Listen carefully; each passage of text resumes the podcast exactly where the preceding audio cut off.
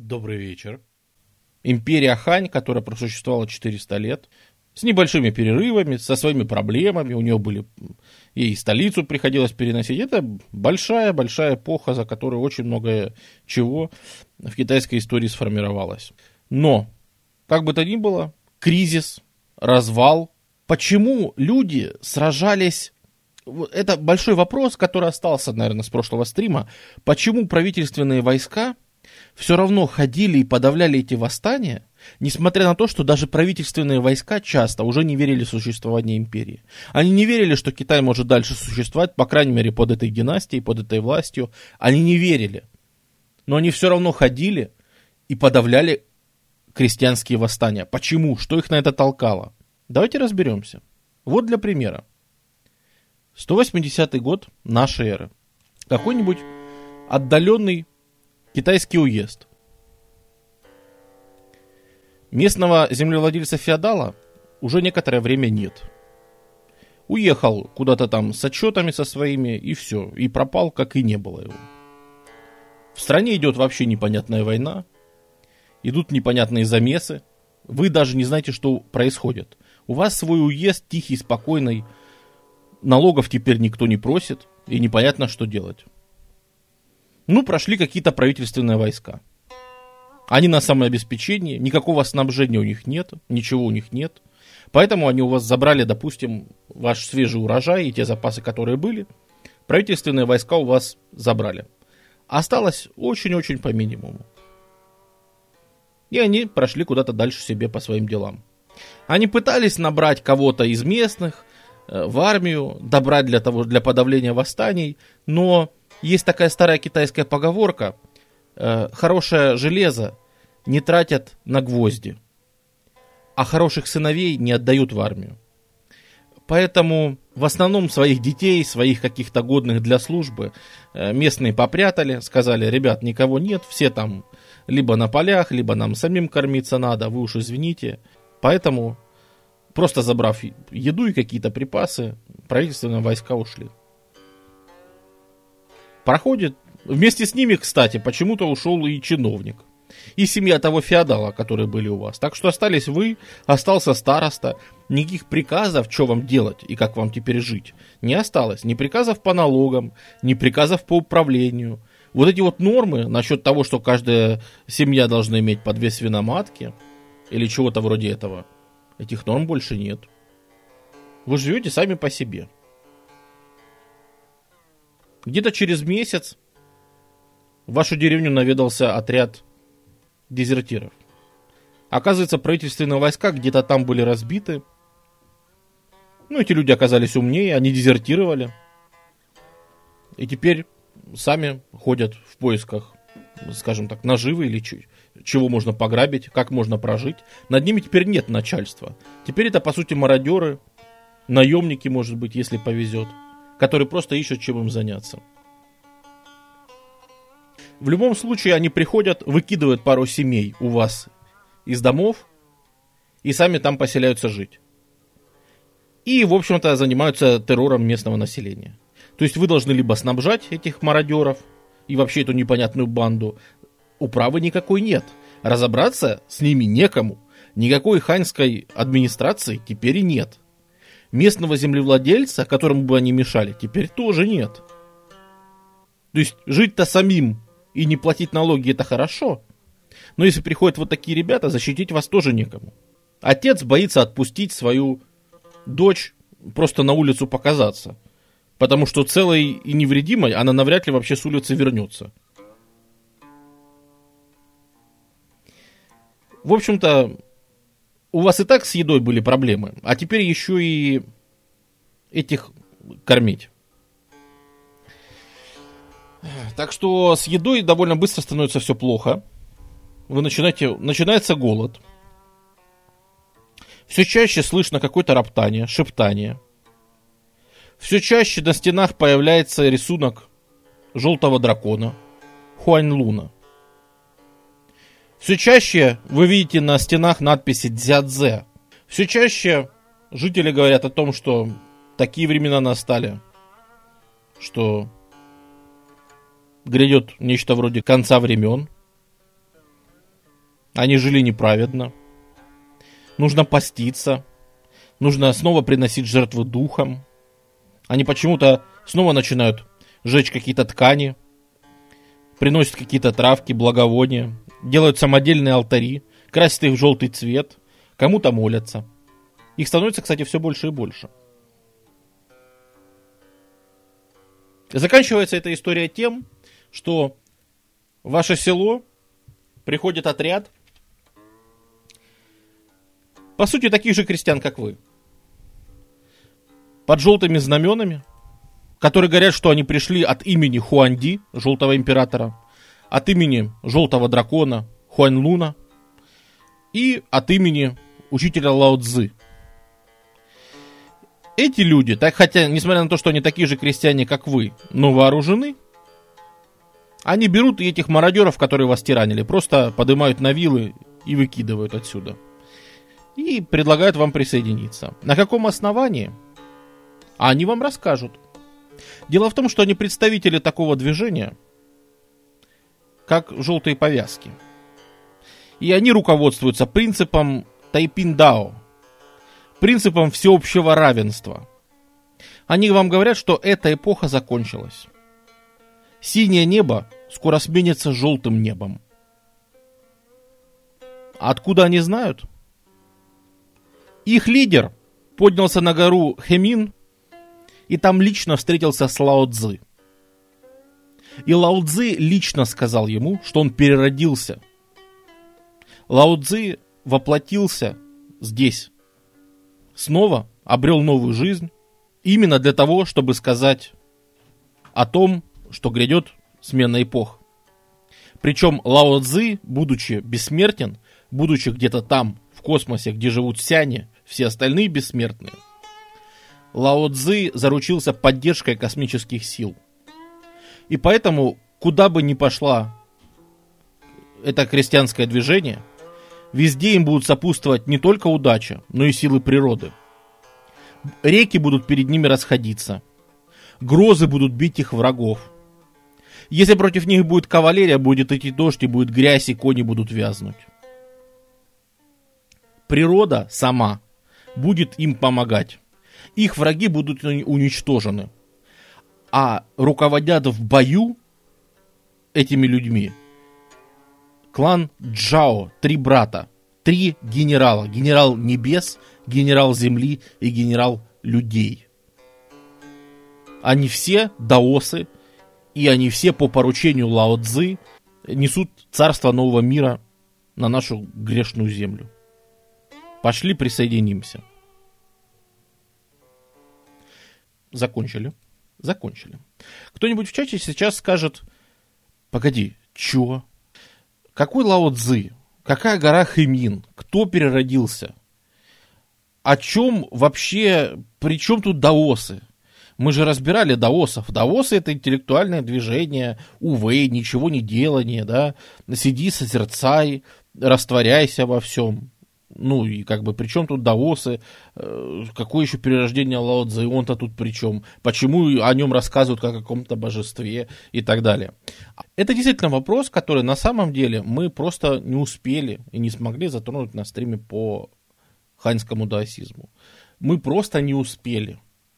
Потому что, конечно же, помимо традиции интеллектуального даосизма, вот той вот традиции там созерцания, вот той традиции дао как пути, дао как несуществование, дао как спокойствие, гармонии, вот это в этом смысле дао. Причем такой очень сильно замороченный, где все непонятно, где туманные выражения, загадки, э, формулы слов, над которыми можно очень долго думать. У нас есть другое направление даосизма, популярное в народе. Не, не при дворе, не в элитах, а в народе. И это, знакомьтесь, религиозный даосизм.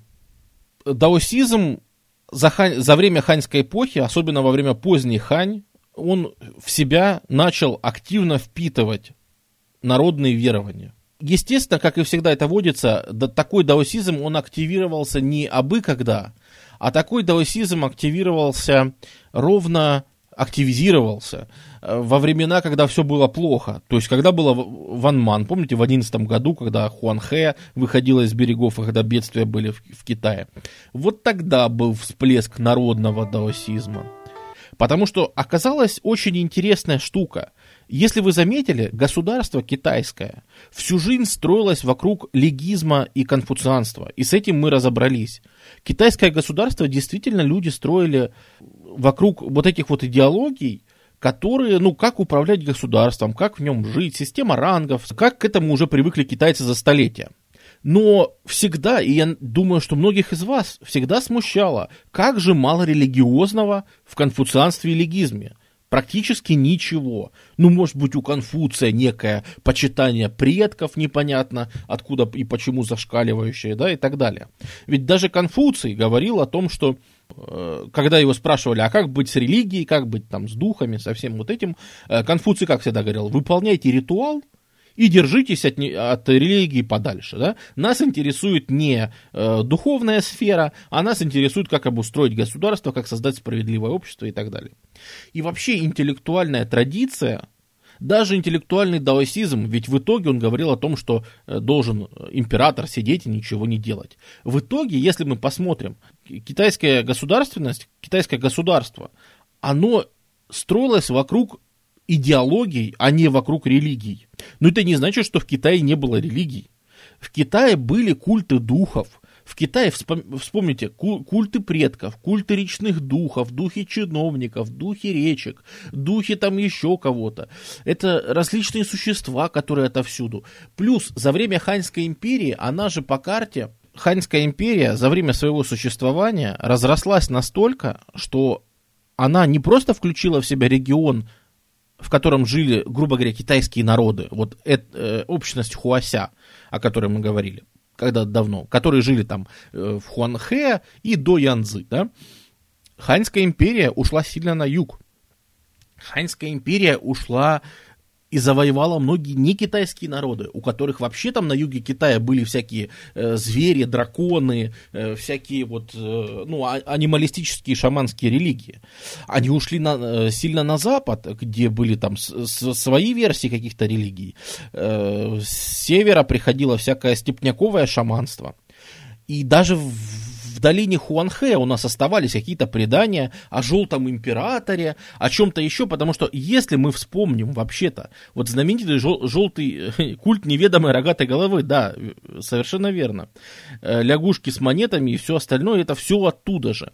То есть это в народе было всегда, и народ-то как раз своих духов и все остальное почитал, но государство упорно игнорировало это все, Потому что в Китае долгое время, вот весь железный век, по сути, да, там все время до нашей эры, в Китае было представление, что религия это не дело государства.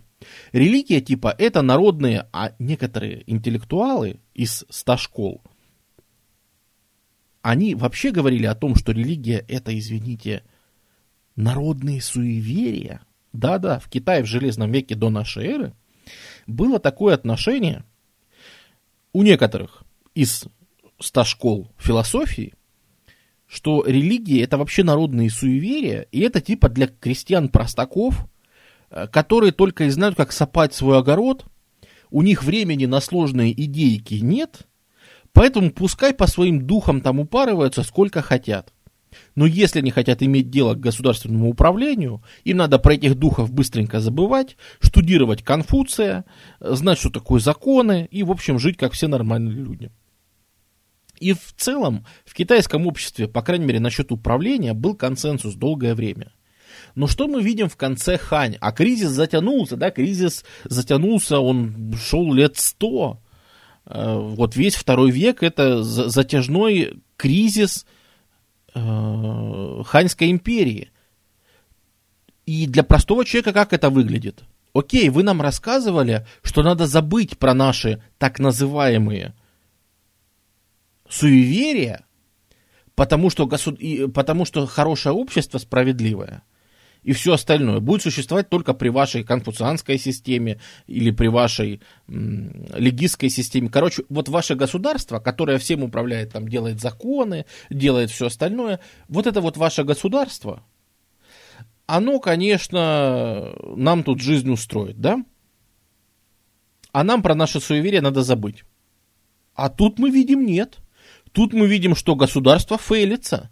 Мы видим, что государство не в состоянии обеспечить нормальную жизнь своим крестьянам.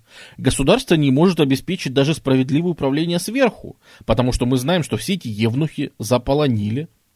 Мы знаем, что какие-то императрицы, то есть жены, вертят императорами. Все наоборот, все вверх тормашками. Подождите, так вот это вот есть, значит, ваша законность и ваше там право. Мы в чем-то провинились. Мы разозлили духов реки. Мы слишком долго их недостаточно уважали. Потому что вот посмотрите, кем стал желтый император, тот самый, которого мы обсуждали – он же в китайской традиции, там у Конфуция или у кого, он же стал практически настоящим императором, то есть считалось, что у него есть гробница, считалось, что это был реальный правитель там какого-то древнего бронзового века там или чего-то еще. То есть считал, э, китайцы считали, что император, ну, было принято так считать, был государственный культ желтого императора, да, ну и вообще желтый цвет, это же императорский цвет и все такое, по большому счету. Даже если мы посмотрим, что желтый император Хуанди, тут же можно вспомнить, что вообще-то, вообще-то, ну то есть Хуан желтый, окей, но Ди это не только правитель и император, а Ди в китайском языке также имеет и значение духа.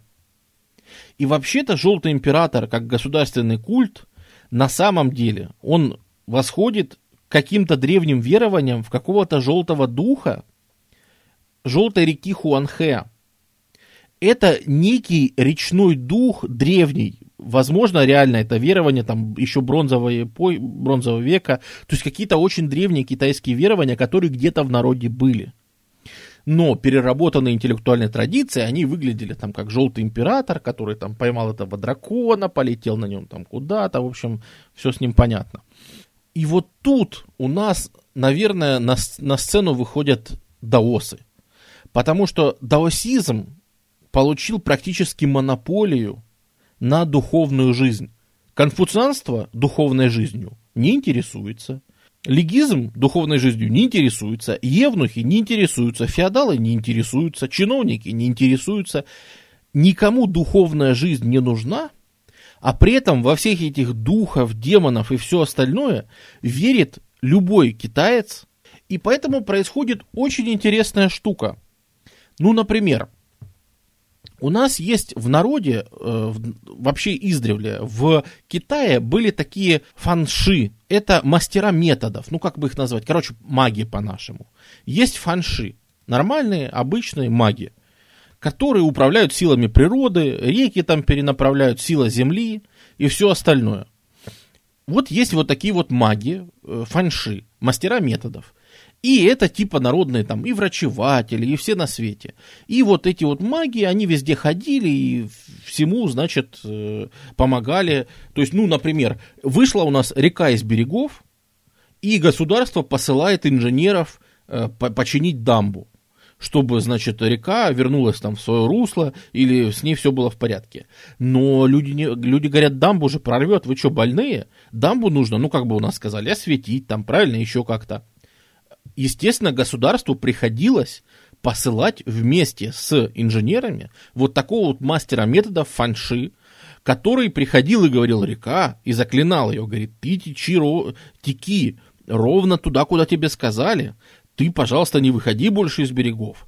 Значит, если дождь пойдет, эта вода не для тебя, это вода для земли, чтобы росли растения, а ты эту воду не вбирай. Ты ее отдавай земле, потому что та вода, которая с неба, она предназначена земле, потому что это там дуализм небо-земля.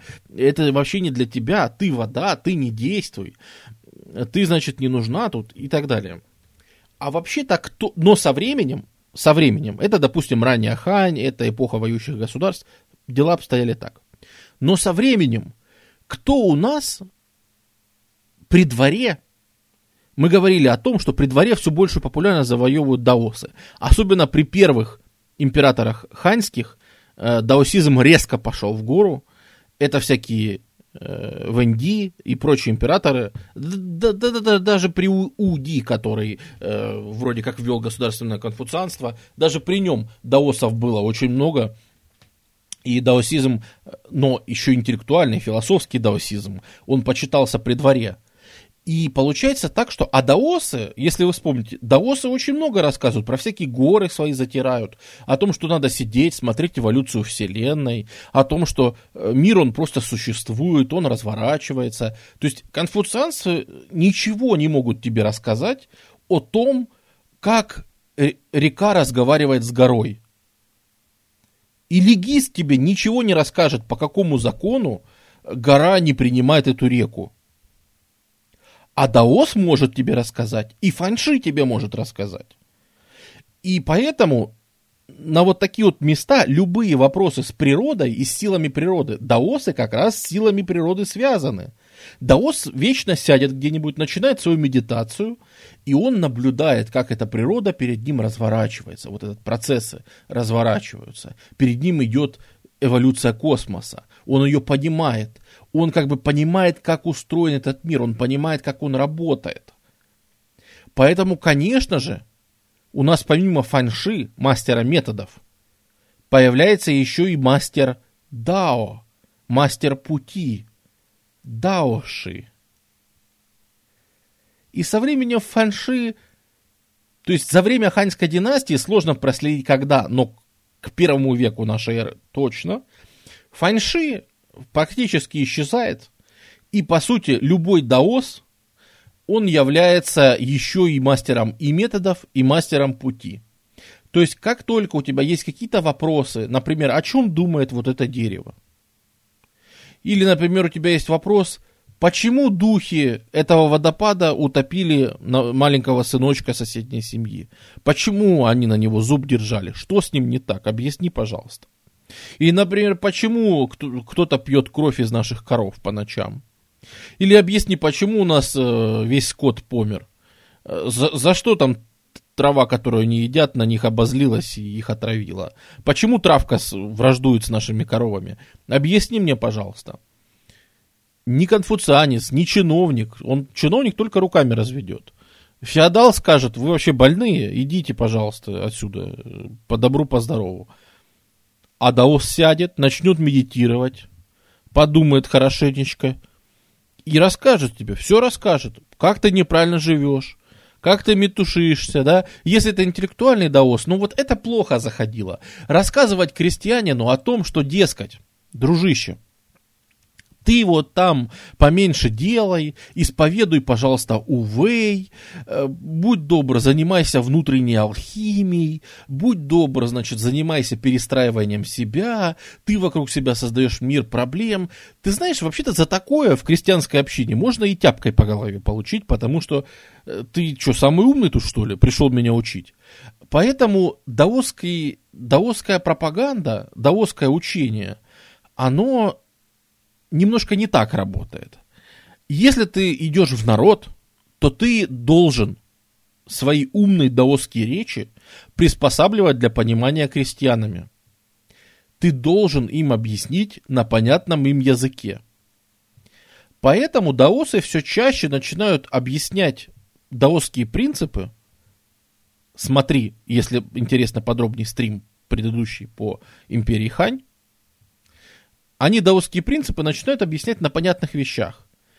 Типа, вот ты веришь в бессмертных, да? Вообще, ты, как ты считаешь, бессмертие существует? Крестьянин говорит, ну да, есть бес, бессмертные сяни, которые живут там в ковше Великой Медведицы, конечно же, есть эти бессмертные сяни, духи там, ну да, есть такие.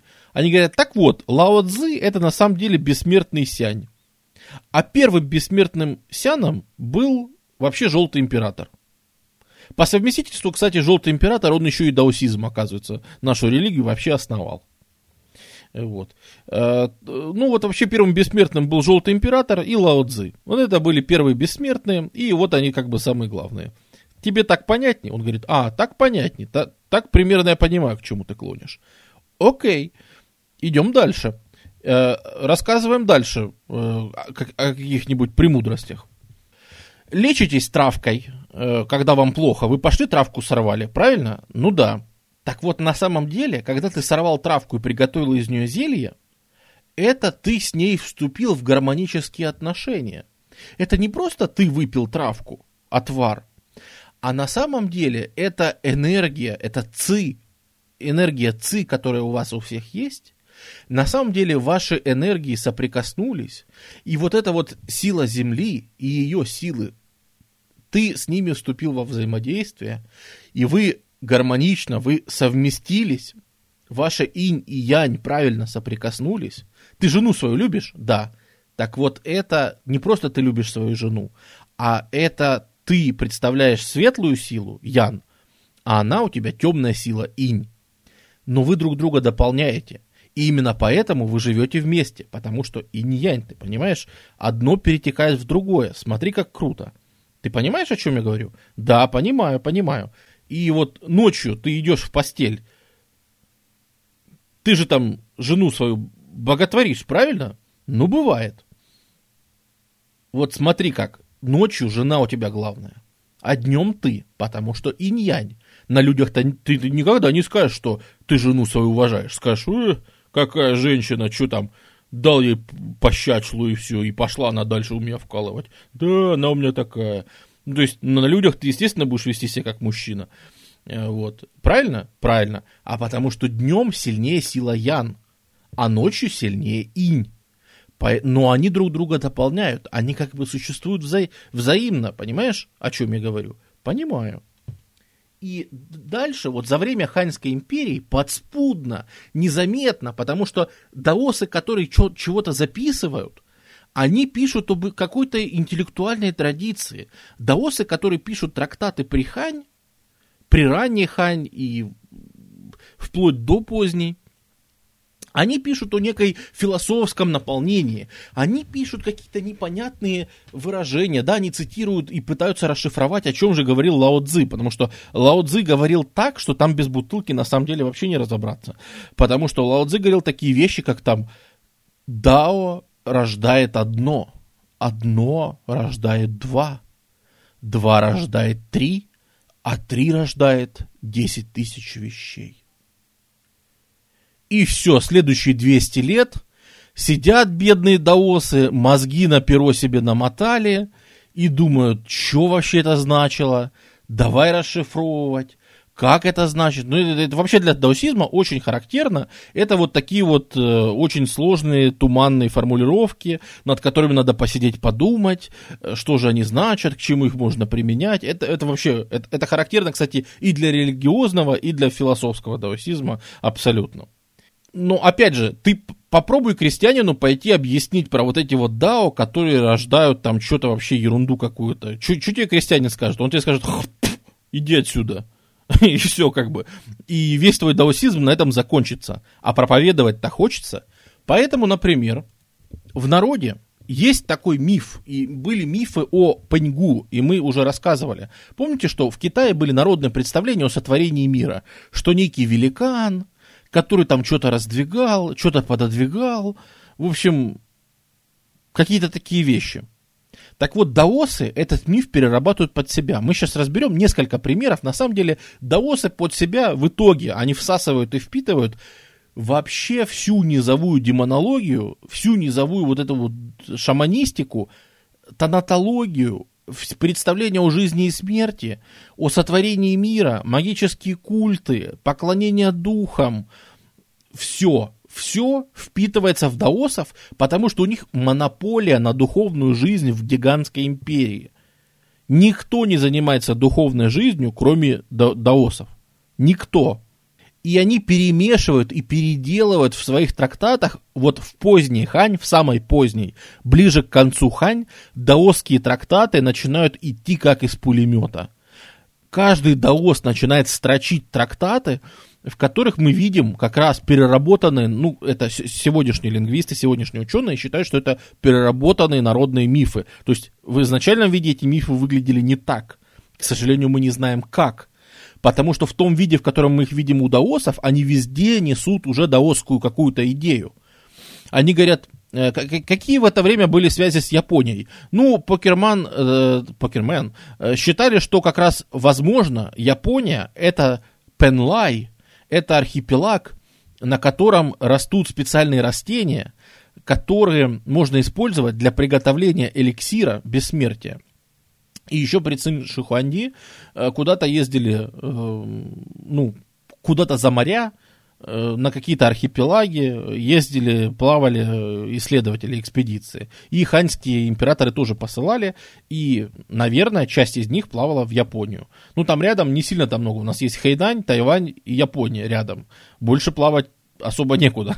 вот, поэтому куда-то из этих трех мест разные экспедиции плавали. И, в принципе, было отношение, что где-то там в Японии, ну, при поздней Хань, Хань уже знает, что есть японцы, они их описывают даже, говорят, что там есть какие-то, ну, что там все раздроблено, там все очень плохо, в общем, дикари, дикари и все такое. Но вот как раз японцы в каком-то таком прото своем виде, да, это э, конец Дзюмона еще, это вот японцы появляются вот при поздней Хань, они уже в курсе, кто это такие. Э, до Хань, э, когда в Китае там были еще э, эти воинствующие государства, они про Японию еще ничего не знали. Вот в поздней Хань уже чего-то начинают примерно, примерно представлять себе, что кто-то там есть. Но да, Япония это еще абсолютно, то есть Япония в, эту, в это время это... Это, короче, совсем не Япония. Вьетнам тогда был крутой. Ну, лучше говорить не Вьетнам, а долина Меконга. Там действительно в дельте Меконга была довольно развитая цивилизация, довольно крутая. Это правда. Вот. Э, безумные индусы еще буддизм не завезли. Ну, какой-то буддизм вот начинает в это время проникать. Так вот, смотри, как даосы объясняют крестьянину, что такое, э, ну, свои офигительные теории. Они говорят, смотри, вспомни миф. Вначале был только хаос. Так хаос, это же Дао. Лао Цзы же так и говорил, что вот этот вот упорядоченный хаос, это и есть то состояние гармонии, да, что не пытаясь, что люди вечно пытаются упорядочить какие-то вещи, ввести свои правила, там, ввести все, э, ввести какие-то ограничения, как нам всем лучше жить, правильно обустроить общество, и этим и создают проблемы, да. Вот первозданный хаос, это и есть то дао, которое нам нужно. И когда в этом хаосе появляется великан Пенгу, он самозарождается, открываем Лаудзы, читаем «Дао рождает одно». Вот тебе, ты всю жизнь верил в то, что был Пенгу, который родился из хаоса. Вот тебе Дао рождает одно. А когда потом мир раскололся, то есть э, Пенгу стал раздвигать этот хаос, он подпер его руками и ногами и стал его раздвигать. Все мутное, все мерзкое, все темное и тяжелое он ногами сдвинул вниз, и там образовалась земля.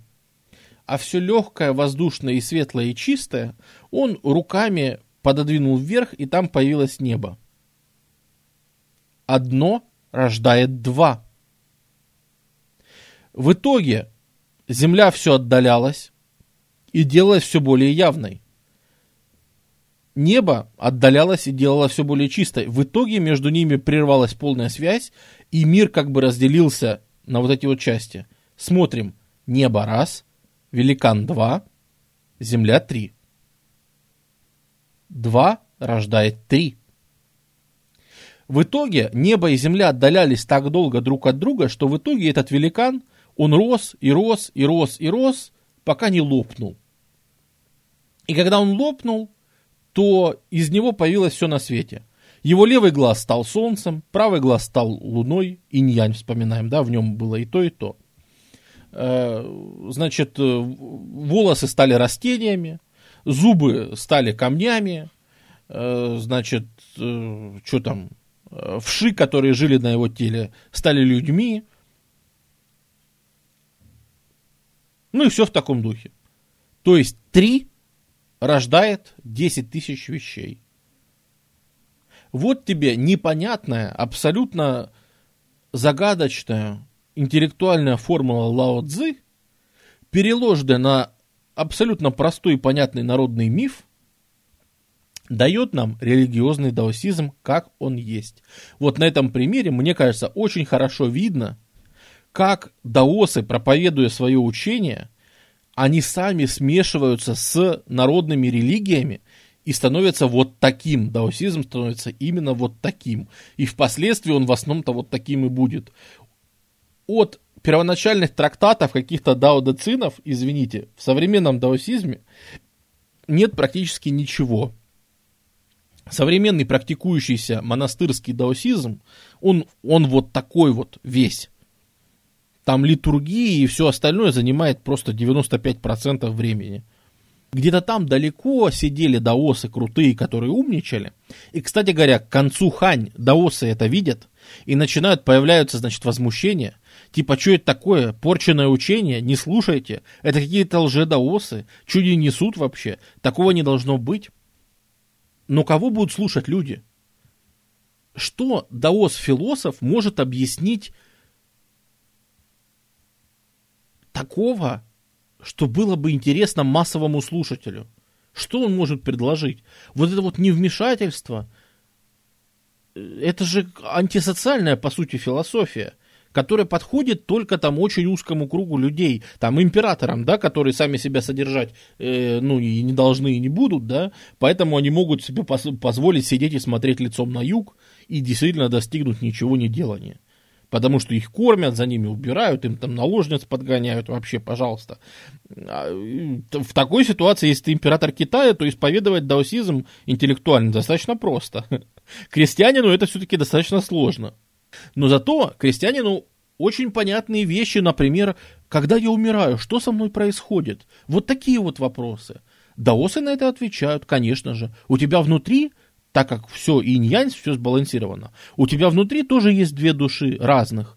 У тебя есть высокая душа хунь, которая возносится. И когда ты умираешь, она улетает на небо, улетает в космос, в созвездие, и там вместе с бессмертными сянами, она там с ними тусует, говорит, а, ребят, как дела, я тут недавно, там, а вы тут как. И, в общем, у нее вообще прекрасная чистая жизнь на небесах. А все твое тяжелое, физиологическое, вот там кровь у тебя идет, там еще что-то, вот за работу твоих внутренних органов, за то, чтобы сердце стучало, легкие дышали, вот за это отвечает другая часть твоей души, более низкая, более мутная, она называется по. Это дуализм хунь-по, если вы когда-нибудь слышали такое. Э, вот хунь – это светлая твоя душа, а по она уходит вниз, в желтое царство. Желтое царство, где тусуют такие же мутные частички, и тоже между собой, но они там очень плохо себя чувствуют. Это вообще желтое царство. А, смутно понятно, что это такое, на самом деле, из древних трактатов. Но типа царство Аида что-то. То есть какое-то серое, безликое царство, в котором нет радости, в котором, в принципе, страданий-то особо нет. Никто тебя как в аду там э, кочергой тебя не, не, не, не, не жарит, но и радостного там тоже нифига нет. То есть какое-то такое просто пребывание и ни, ни, ничто, заб, типа забвения, отсутствие эмоций, вот что-то такое. И точно так же даосы на самом деле переделывают массу мифов. Э, если что-то еще можно э, привести, то, ну, например, был такой, была такая богиня Запада Сиванму, очень древний миф, по-моему, у меня тут где-то был вынесен. Да, это тоже древний миф. И в принципе какие-то упоминания, какие-то э, связи с чем-то очень древним, то есть еще с эпохой Джоу, с бронзой, э, были какие-то бронзовые культы вот этой вот богини Сиванму.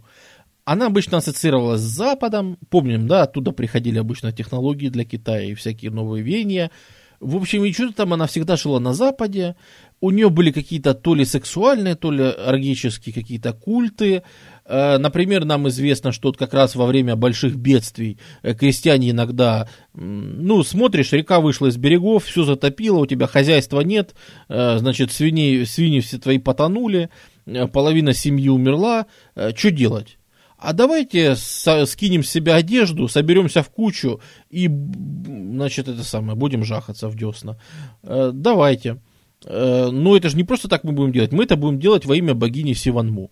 То есть вот, э, вот такие вот подобные культы, какие-то очень древние, на самом деле, у которых действительно исток очень древний, ну вот нечто вот такое, что, естественно, интеллектуалами считалось очень развратным каким-то и вообще недостойным, оно присутствовало уже очень давно у китайцев, еще с бронзовых э, времен. во время вот Ханьской империи, да, Ханьская империя, она же распространилась сильно в том числе и на Запад. И казалось бы, вот где-то там, вот где-то там можно найти саму Сиванму. Это же богиня Запада. Вот может быть где-то на Западе она там и живет. И ее культ, он тоже инкорпорируется в даосскую систему. Он очень сильно развивается он продолжается, они, они же и дорабатывают, то есть они не просто берут готовые версии народных, они все-таки их переделывают под... Даосская культура, она все-таки их обрабатывает, и она их переделывает под, ну вы понимаете, под даосскую систему. Это все-таки культурная ассимиляция, скажем так, более поздней, более прогрессивной даосской системой простых, примитивных народных верований и всяких талантологических там э, представлений. Вот. Так вот, богиня Запада Сиванму, она живет где-то на Нефритовой горе, опять же, там вот э, западные горы, Гималаи какие-то или еще что-то. У нее тело человека, хвост барса, зубы тигра. Ее охраняют какие-то гарпии, там или птицы, или гарпии. У даосов она становится богиней бессмертия. Э, и что интересно, плод бессмертия, вспоминаем яблоко Эдема, что э, в Месопотамии был культ яблока Эдема, э, ну, как, какого-то плода, яблока или чего-то такого, за которым гонялся Гильгамеш. Помните, да, вот все эти бронзовые культы Месопотамии? Так вот, откуда-то с запада приходит культ некой Сиванму, по крайней мере, в даосском виде мы знаем, мы не знаем, как выглядел этот миф раньше, но даосы в третьем веке нашей эры, то есть в 200-х годах, в даосских трактатах она фигурирует так. Богиня Запада, у которой есть плоды бессмертия, это персики. У нее есть сад, который очень сильно охраняется. И в этом саду есть персики, которые можно съесть и получить бессмертие. И даже в народном эпосе есть такой герой И, который сумел пробраться, который сумел в этот сад пробраться и выполнить там какой-то квест для Сиванму, и получил от нее этот персик бессмертия. Значит, и пришел домой, показал жене, и сказал, жена, смотри, у меня я от богини добыл персик бессмертия. И лег спать. И жадная жена смотрела всю ночь и не выдержала, украла у него этот персик, пока он спал, э, съела и улетела на Луну жить бесконечно. Ну, а и так и помер, в общем.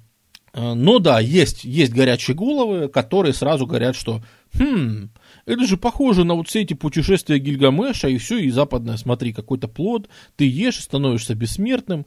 Это же похоже действительно там на всякие вот месопотамские мифы. Э, может быть, они оттуда пришли, может быть, какие-то общие корни. Прямой связи никакой установить пока не получается.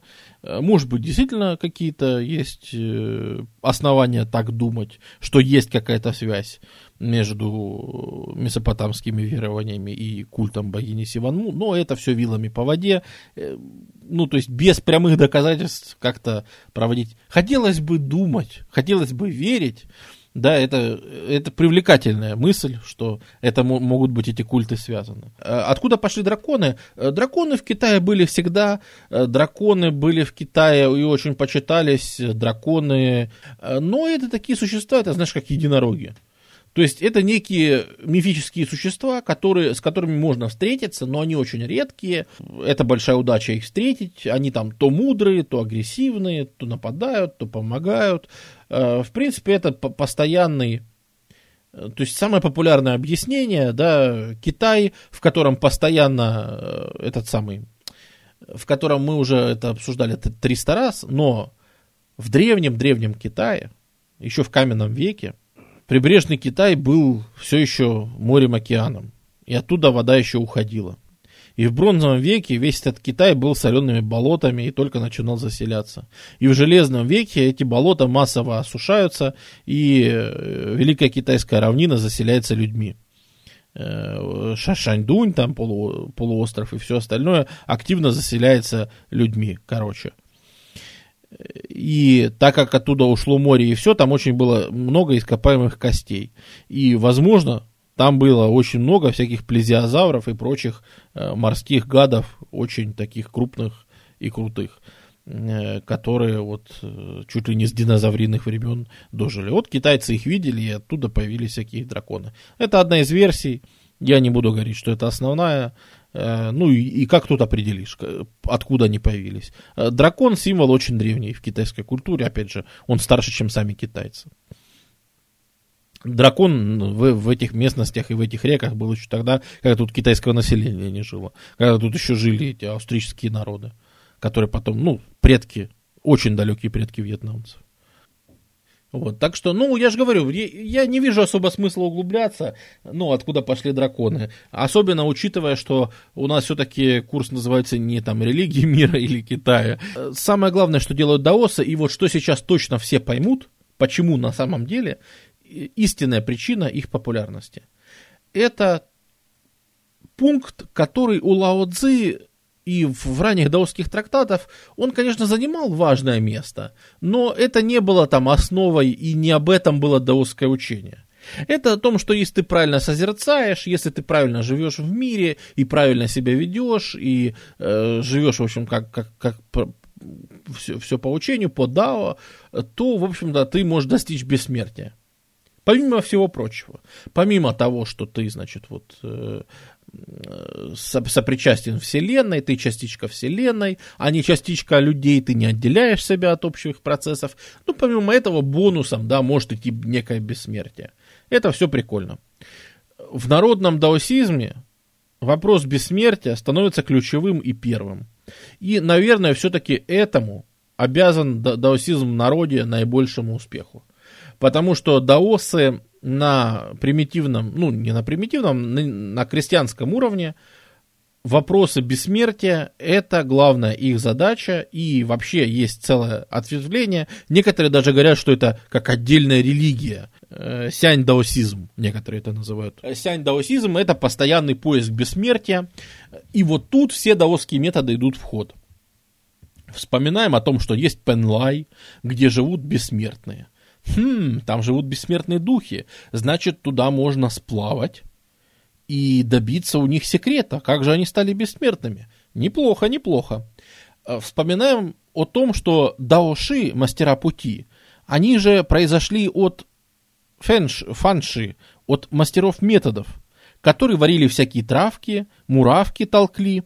И так и появляется два вида алхимии в даосизме. Алхимия внешняя, это ты готовишь всякие амулеты, заговоры, готовишь всякие отвары, трансмутируешь металлы, в общем, занимаешься всякой подобной ерундой это ты занимаешься алхимией внешней. То есть ты ищешь эликсир бессмертия, эликсир лечения от болезней, ты ищешь, как можно что-то лечить, как можно голодать, чем можно заменить еду, как чистить организм, как лечить глаза, как продлить свою жизнь. Вот это алхимия внешняя. И есть, конечно, алхимия внутренняя. Это ты сидишь во время медитирования пыришь в гору и в себя внутри в этот момент перестраиваешь, да. Ты сам думаешь о том, что у тебя лечится сердце, и оно начинает лечиться. Ну, это я, конечно, упростил. На самом деле ты думаешь о том, как к тебе приходит дух, что здоровое? Старое дерево, оно наверняка такое старое, смотри, дерево тут, говорят, столетиями стоит вот у него, значит, дух этого дерева шарит, как прожить столетие. Поэтому я сейчас сяду под этим деревом, специально, значит, произнесу специальное заклинание, я же мастер методов, блин, а не кто-то там. Расположу вот тут талисманчики, воскурю там что надо. И, значит, хитро заманю вот в эту вот, э, рядом перед собой, как бы сказали демонологи, в пентаграмму, ну не в пентаграмму, а в специальное пространство, заманю сейчас этого духа и, значит, с ним соприкоснусь. То есть я буду пырить на дерево, но на самом деле я буду думать о духе, и на самом деле я буду как бы гармонично сливаться в этот момент с духом. И естественно, как-то, может быть, от него позаимствую вот, вот эту вот идею. Вот бессмертие или хотя бы долголетие, может быть, он со мной поделится. Это важнейшая часть вообще даосизма, вот эти вот всякие э, разговоры с духами о том, чтобы они поделились, чтобы дух воды дал тебе спокойствие, дух огня дал тебе сил, и это занимает э, колоссальную часть э, даосского богослужения, скажем так. Потому что вот эти вот всякие разговоры с духами, и ты ищешь, чем они могут тебе помочь, и какую же пользу из них-то можно из всех из, извлечь? Потому что э, любой крестьянин скажет, что это, конечно, ты мне рассказываешь про этих духов речных и всех остальных, и как с ними сливаться, это все понятно, это все очень увлекательная херобора, но что мне с ней делать? Он говорит, а вот ты можешь попросить, чтобы у тебя урожай был хороший, а вот ты сил можешь попросить, а вот нога заболела, можешь попросить, чтобы он вылечил тебе ногу. А, это дело интересное. А что еще? Вот богиня Сиванму, э, вы мне про нее рассказываете. Возвращаемся к богине Сиванму, потому что я забыл кое-что рассказать важное. Да? Мы уже говорили о том, что богиня Сиванму это были какие-то оргические культы, э, что там были оргии, э, как один из методов поклонения. Что вы думаете? У даосов тоже есть оргии. У даосов есть, э, они говорят, ну как же, все же инь и янь, правильно. Так вот, ну а мужчина, мужчина как инь и ян, естественно, тоже сливаются. И если это сделать правильно, если правильно, не бездумно, как вы там молодежь сейчас, а если, значит, все делать правильно в этом слиянии и слиться по, так сказать, как, как советует дедушка Даос, то усилятся оба организма. Вы не просто обменяетесь энергиями, а вы еще и взаимно усилитесь. Поэтому нужно выдержать определенный пост, подготовиться, пообщаться со специальными духами – выпить какой-нибудь отвар из рогов носорога, конечно же, чтобы у тебя мужская потенция такая была, чтобы ты там стены сносил. Конечно же, вот эти вот всякие вот э, китайские, вот эти вот, которые там э, в интернет-магазинах рекламируют, вот эти вот там нас, настой из крови дракона и прочая жесть, это, конечно же, оттуда же родом. Да, вот чтобы обязательно там всякие эликсирчики попили, всякие масла, все как, все как полагается, но потом, чтобы вы правильно вместе провели, это так и называется, обряд слияния жизненных сил. И если вы его правильно проведете, то все, значит, будет шикарно, вы взаимно усилитесь. Это тоже очень важно, помогает долголетию, э, помогает, э, значит, всему. Нет, мужчина и женщина, двое мужчин, что? Если Ян и Ян сольется, что это будет? Ну, это ерунда какая-то. Ян и Ян не сливаются, конечно. Сливаются именно инь и Ян. Мужчина и женщина. Вот поэтому, точнее, женщина и мужчина, да. Поэтому Конфуций не одобряет. Конечно, Конфуций не одобряет. У нормальных конфуцианцев, конечно, от такого просто инфаркты случались. Ты что? Естественно. Наверное, самое известное, да, из того, что рождается из этой системы, это вот так как даосы вам рассказывают, вот даосы рассказывают про ветра и воды, в общем, силы ветров, силы вод, как их балансировать между собой, ну, а ветра и воды по-китайски фэн шуй. Нет, Робгун, мы сейчас обсуждаем никаких не евнухов. Мы сейчас обсуждаем самый народный даосизм, на основе которого были вот эти вот восстания желтых повязок, на основе которого вообще все эти крестьянские восстания и вообще то, чем жили крестьяне. Потому что весь прошлый стрим мы обсуждали элиты. Евнухов, хреневнухов и всех остальных. А именно сегодня как раз хотелось бы посвятить, так как сегодня крестьянское восстание – займет у нас значительную часть, вторую половину стрима, да, то хочется объяснить, чем жили эти самые крестьяне, тем более, что о них довольно редко получается поговорить. Более того, настолько они заморочены на этом фэншуе, и как и что можно по нему выстраивать, что китайцы на этой же почве изобрели компас. То есть там железняк, кусок этого магнитного железняка, который выравнивается на север и все такое. И это парадокс Китая ровно в том, и это мы еще встретим, что Китай задолго-задолго до всяких нам известных средиземноморцев да, изобрел компас. Но китайцы не применяли его в мореходстве. Он только присутствовал, китайцы по нему только гадали – они догадались до такой крутой идеи магнитным железняком определять части, определять части света, но нигде, кроме фэншуя и вот этого своего гадания, они его не использовали. Это вот это парадокс и загадка вот э, китайской. То есть, с одной стороны, это провоцирует, да, на какие-то изобретения, с другой стороны, а вот поди что и как, как они применяются. Вот. Более того, мы сейчас раскрутим вообще эту тему, наверное, до конца и сделаем перерыв. Более того, вы помните о том, что древняя китайская письменность, она на вот этих вот черепашьих панцирях выжигалась. Помните, что Письменность китайская, она вообще происходит от гадания. Ну, мы об этом говорили, что эти иероглифы изначально использовались для гадания на черепашьих панцирях. Что э, ты пишешь там, а не будет ли зла, если я сделаю так-то. Потом прижигаешь железным стержнем, и как трещинки пойдут, так и гадаешь. Так вот, Хуанди, желтый император, которого страшно почитают даосы, он еще и изобретатель письменности. А так как куча китайской письменности была на гадальных костях, которые прижигались, именно отсюда идет даосская практика, о которой вы наверняка слышали, это прижигание и иглоукалывание. Оно идет ровно отсюда. Более того, ты правильно погадал, ты с духом пообщался, прижигая эти кости, потом размолотил их в муку и выпил нафиг это тоже чисто китайская тема.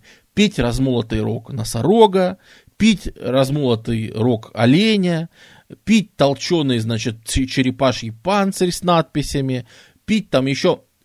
Китайские ученые в свое время просто орали как резаные, когда оказалось, что роют где-то э, какой-нибудь канал, дамбу или еще чего-то, и оттуда просто сыпятся китайские черепашьи панцири с надписями. Просто сыпятся. Но об этом никто не говорит, потому что местные, как сумасшедшие, их растаскивают. Это мы говорим про 20 век. Ау. Потому что местные их растаскивают по домам, толкут и выпивают потому что считается, что это приносит большую удачу, потому что это какие-то древние духи, с которыми разговаривали, э, значит, э, с помощью этих костей гадальных, и, значит, до сих пор с ними как-то можно связаться и что-то у них попросить, и, в общем, что-то загадать, и тебе, в общем, очень сильно повезет. И гигантское количество китайской письменности на костях уничтожено именно таким образом, то есть просто выпито и съедено. Э, и это вот большая, большая беда. Откуда носороги? С юга. И еще, что очень важно, это лекарство. Это лекарство водой. Лечение водой очень важно. Просто даос дает тебе выпить воды. Допустим, у тебя какая-то болезнь, и он тебе дает выпить воды. Э, и если ты веришь в дао, то тебе вода поможет. А если ты умер, то значит ты не верил в дао, и был грешен. Ну, был тяжелый у тебя душа по, твоя она сильно тяжелая оказалась, и она тебя притянула к земле. А если ты все-таки чист помыслами, если в тебе хунь сильнее, э, и ты веришь в Дао, то ты выпьешь этой воды даосской заговоренной и выздоровеешь. Вот. То есть это вот еще важный, важный пункт, тоже лечение. Э, вообще считалось, да, в китайской медицине, ну, это во многих, кстати, медицинах древних так считалось, что э, это вот у греков похожее было, что вообще вот в бедах, особенно во всяких инфекционных заболеваниях, да, не если ты там ногу сломал, а вот всякие инфекции, такое плохо понятное для людей того времени, э, считалось, что ты сам в этом виноват, ты сам на себя это повлек. Ты слишком много злился, в тебе стало много желчи, и вот у тебя корь по всему телу, да, ну что-нибудь в таком духе. Э, точно так же вот, э, собственно, и что в тебе сильней, хунь или по? Тебе хунь или по? Э, что сильнее, этим и определяет, в общем, выживешь ты или нет. И вообще считалось, что э, так как вот своим вмешательством постоянным в мир людей, своим постоянным вмешательством в этот э, мир, тем, что ты пытаешься его изменить, прожектерством своим, да, ты создаешь кучу проблем, и вот из-за этого, смотри, заболел.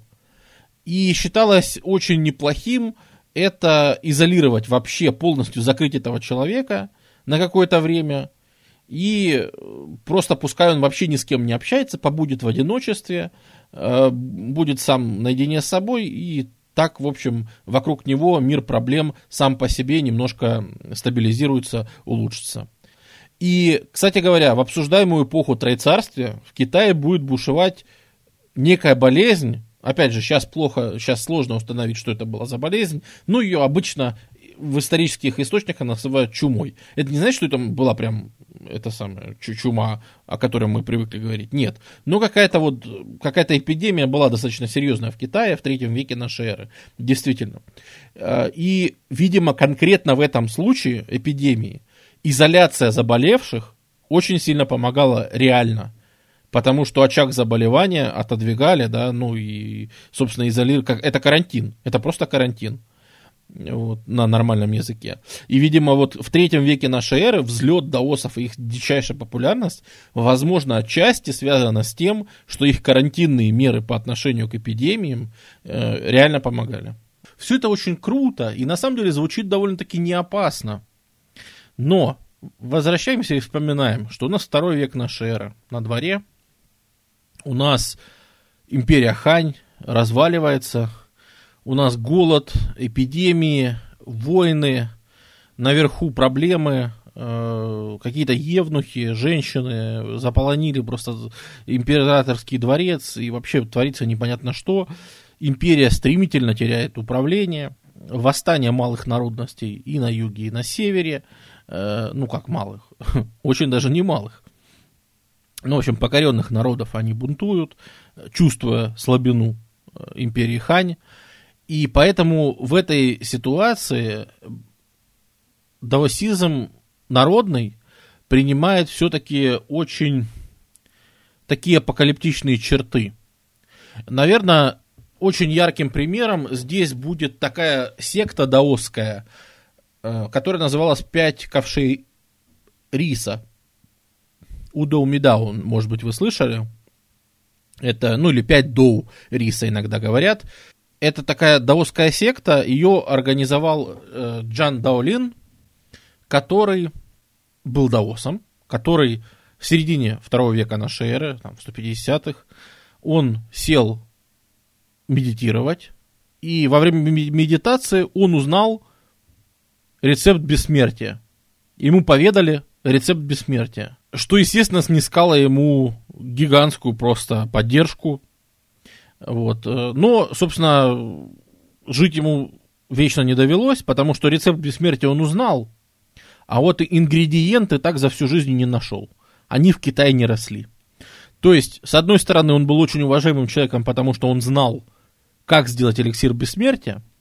С другой стороны, он не был всесильным, потому что ингредиентов для его приготовления э, он сказал, что в Китае не растет. Но вообще-то я знаю, как это приготовить. Э, поэтому однажды он впал в еще один транс, и в этом трансе к нему пришел не кто-то, а сам Лао Цзы.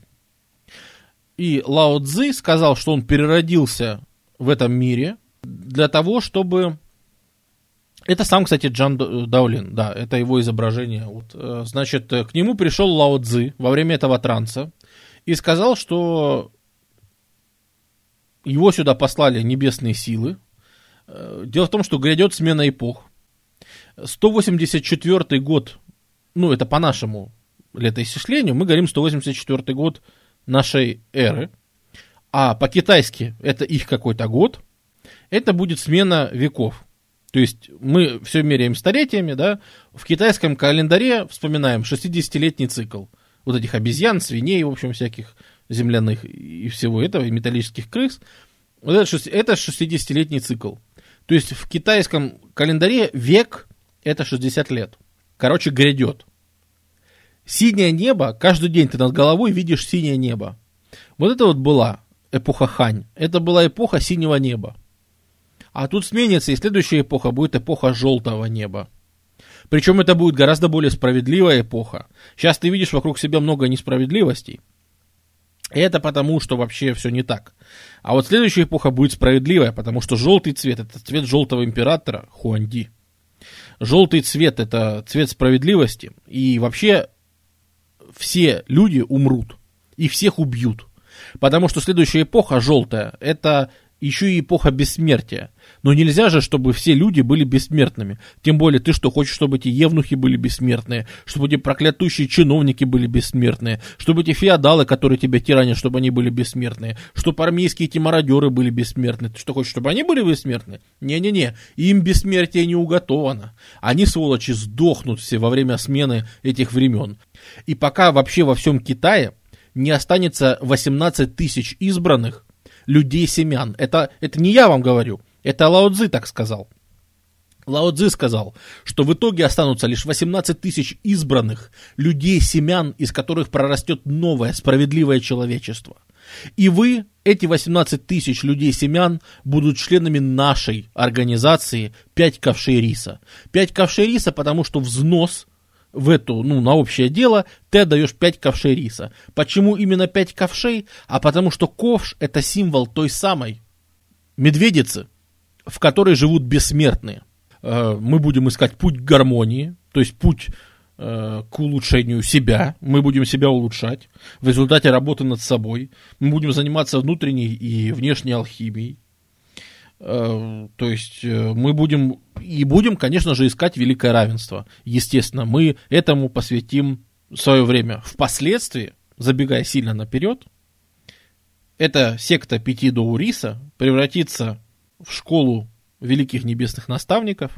Она еще в средние века сменит свое название на школу истинного единства. И вообще вот эта вот организация, созданная вроде так, э, с кондачка, э, организация, созданная просто во втором веке в смуте развала Ханьской империи, просуществует столетия, просуществует столетия. Кстати говоря, вот этот вот следующий год наступающий, 184-й, ну не следующий, а который будет впереди, он как раз будет, он будет называться Дзэдзя, и название этого года все чаще начинают писать на стенах, начинают писать на государственных учреждениях, и это появляется, это является что-то типа революционным граффити, которое означает, мол, грядет, и вообще покайтесь, и вообще исправьтесь, потому что просто будет кирдык. И вот эта организация, вот так вот вроде бы сбитая наскоро, она на самом деле переживет восстание желтых повязок, переживет все это смутное время. Во время Троецарствия его завоюет царство Вэй, и патриарх местный даосский скажет, так царство Вэй это и есть царство следующего общества, это справедливости, провозгласит местного этого их правителя Цао Цао, скажет, а, вот это вот и есть будущий справедливый правитель, которого мы все ждали, но это и есть будущий желтый император. Таким образом их оставят в живых, и они не будут, по сути, подчиняться напрямую, они не будут управляться ни царствами, ничем, у них будет свое теократическое государство, вот эта школа небесных наставников, это будет такое замкнутая секта, э, по сути, ну, теократическое государство, которое переживет всех, переживет империю, переживет Троецарствие, переживет империю Цинь, переживет Северные и Южные династии, переживет Сун, переживет вторжение Чурджени, монголов, переживет династию Мин, переживет династию Тан, переживет династию Мин, переживет маньчжуров и династию Цин, и, возможно, бы пережили бы даже Китайскую республику, если бы была Китайская республика. Но Китайская республика сменилась Китайской Народной Республикой. И вот эта вот школа небесных наставников – как независимое государство, которое, никак, которое всегда управлялось по своим законам и никогда напрямую не подчинялось китайскому правительству, каким бы оно ни было, по сути прекратит свое существование только в 1949 году, когда туда придут молодые коммунисты, когда туда придет Красная армия Китая, она же Китайская народная армия, собственно, революционными методами э, закончит существование этой организации. И то патриарх бежит на Тайвань вместе с республиканским правительством, и до сих пор на Тайване э, есть патриарх этой школы, который там существует. То есть нифига себе. Чем ближе к 184 году, тем больше, конечно же, популярность заслуживает вот эта вот теория о том, что смена эпох, синее небо сменится желтым, придет новая эпоха, Э, значит, э, придут вот все, и вот эти вот люди, которые говорят, что грядет новый мир, и останутся лишь избранные, а всем места не хватит. В новом мире будет мало места, в новый мир пройдут только избранные. Поэтому, если ты хочешь, чтобы твое место в новом мире не заняли, ты должен срочно одеваться в желтые одежды, ты должен срочно приносить там жертвы Хуанди и Хуанлуну, дракону желтому, и срочно убивать всех, кто может на твое место попасть в новом царство, потому что новое царство, оно будет не как у христиан какое-то загробное, абстрактное, нет, оно же будет здесь. Новое, новый мир, он после апокалипсиса, он будет здесь же существовать физически, тут же. И фи- физически тебе там может не хватить места. Потому что там будут только избранные люди-семена. А люди-семена это ты. Либо примкни к нам, к людям-семенам, либо будь убит, так как ты, собака, претендуешь на наше место в новом мире. И вообще, возможно, новый справедливый мир, пока ты жив, он никогда не настанет. Новый справедливый мир никогда не настанет, пока живы все, кто не носят желтые повязки. Вот это вот серьезная идея, да? А кто руководит? Братья э, Джан, которые будут руководить э, этими э, восстаниями. Какие у них прозвища? Полководец неба, полководец земли и полководец людей.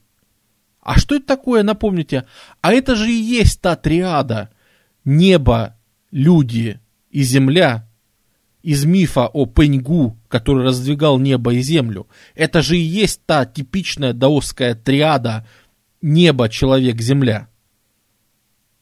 То есть они претендуют на то, что как мир был сотворен уже однажды, так и грядет новая эра, в которую мир будет заново создан, и опять же он будет создан небой, зем... человеком и землей, только это будут имена полководцев. То есть эти люди, которые ведут в бой три предводителя, три брата, желтые повязки, они как бы являются манифестирующими силами природы. Мани... Они манифестируют сам космос через них вершит справедли... новую справедливую эру, которая будет на этой земле.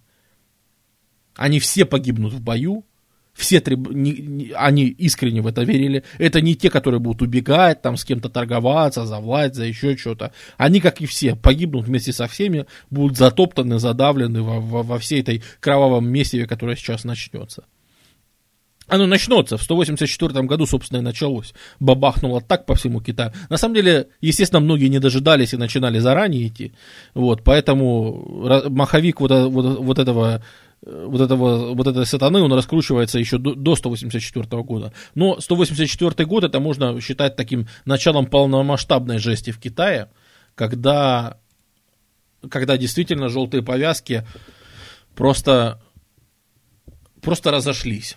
И, кстати, что характерно, область восстания желтых повязок у нас очень даже коррелирует с областью распространения даосского учения.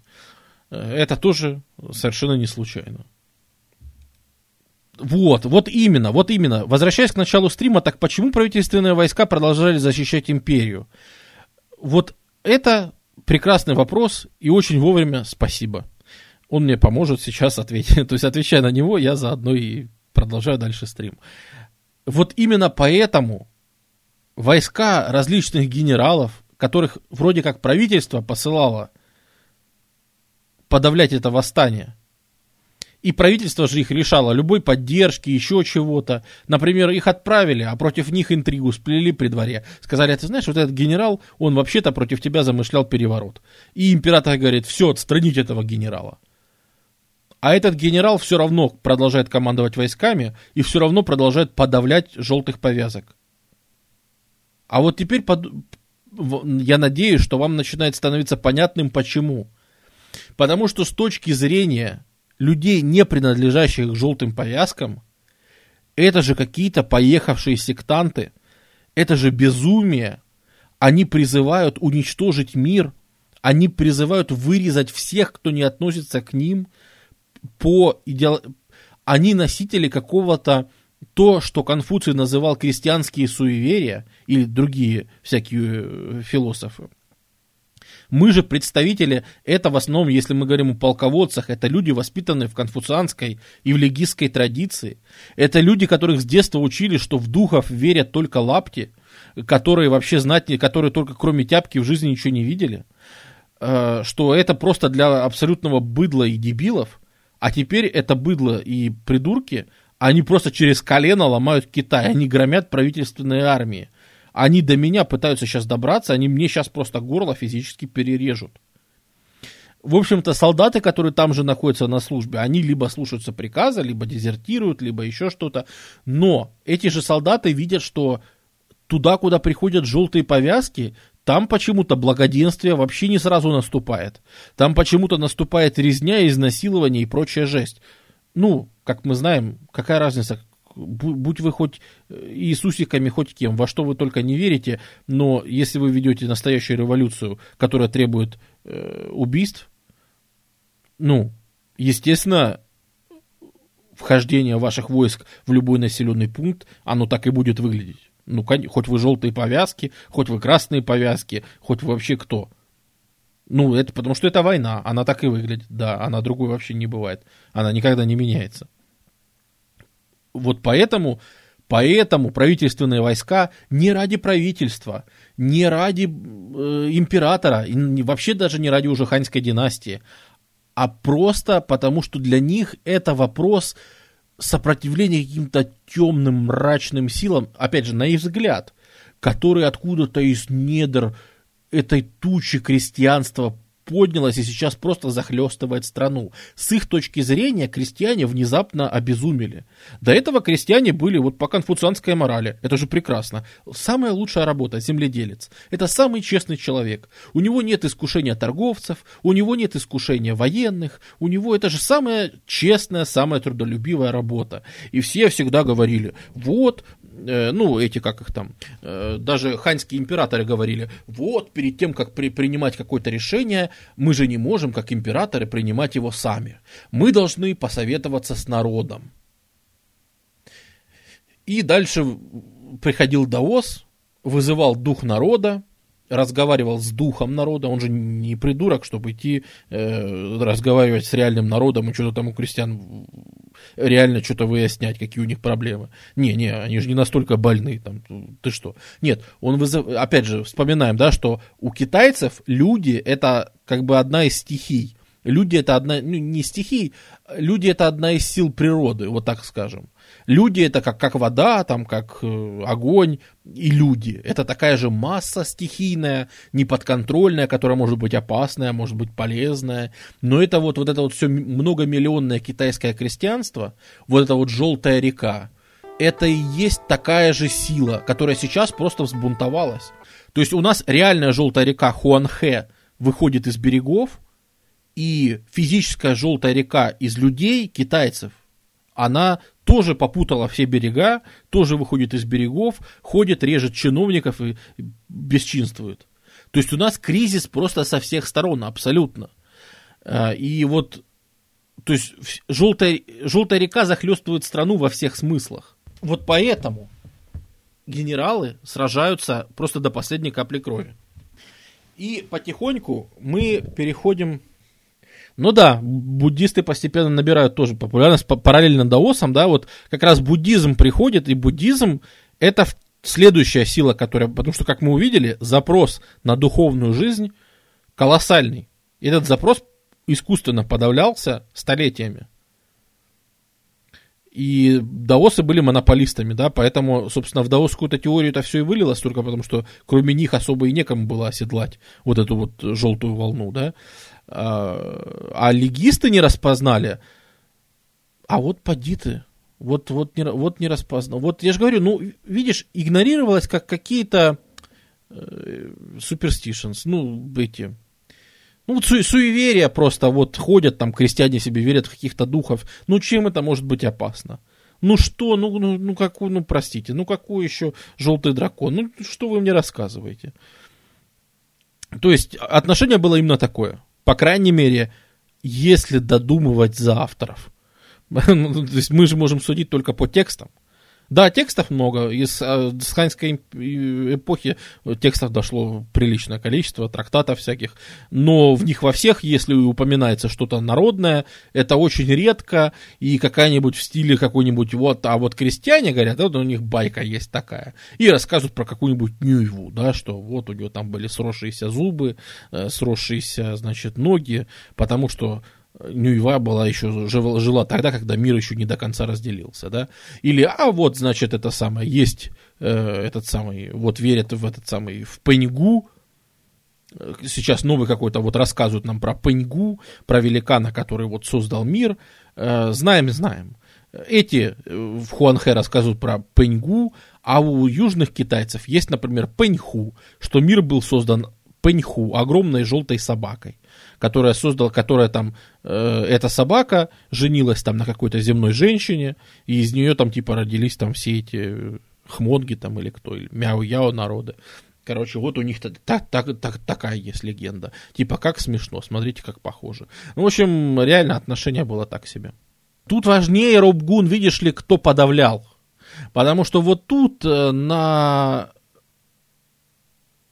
сцену выходят как раз люди, которые подавляли. Потому что от них потребовались очень нехилые усилия. Дело в том, что у бестолковых генералов, которые сами не могли ничего сделать, у них армия разбегалась просто в момент. И те генералы, которые за собой кого-то собирали, это все-таки люди, которые смогли, ну, они личным авторитетом вокруг себя удерживали людей. Они там лично пошли и подавили тянов. Они лично пошли там и еще кого-нибудь подавили. Наверное, сейчас, извините, до конца стрима у нас будет где-то с десяток китайских имен. Э, всем китайцам они прекрасно известны. Э, каждый из этих людей это герой китайской истории, не обязательно положительный, но герой китайской истории. Э, непривычные китайские имена наверняка запутаются и забудутся, но без них, хочешь не хочешь, но без них рассказать про эту эпоху не получится. Если мы рассказываем про Рим, то всякие Цезари, Помпеи, Суллы, Сципионы и все прочие, они как-то вроде на слуху, да, поэтому более-менее запоминаются.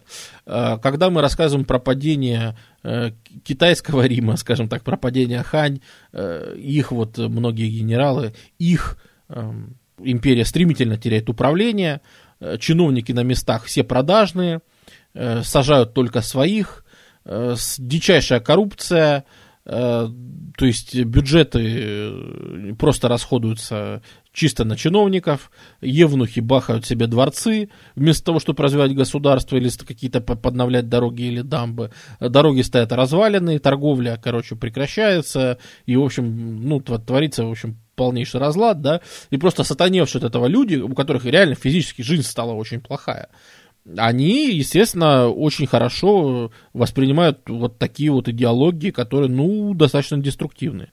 По крайней мере, я не говорю, что даосизм деструктивная идеология, но вот эта вот версия желтых повязок, это явно деструктивная идеология, которая прямо нацелена на то, что ты пойдешь и просто будешь вырезать, уничтожать. Да, это и агрессивно. Она именно что агрессивная. Но вот, вот такое время оно спровоцировало так вот людей, да. Э, внешних врагов не было, мы до них сейчас доберемся. Пока что нет, потому что Ханьская империя, она доминировала долгое время.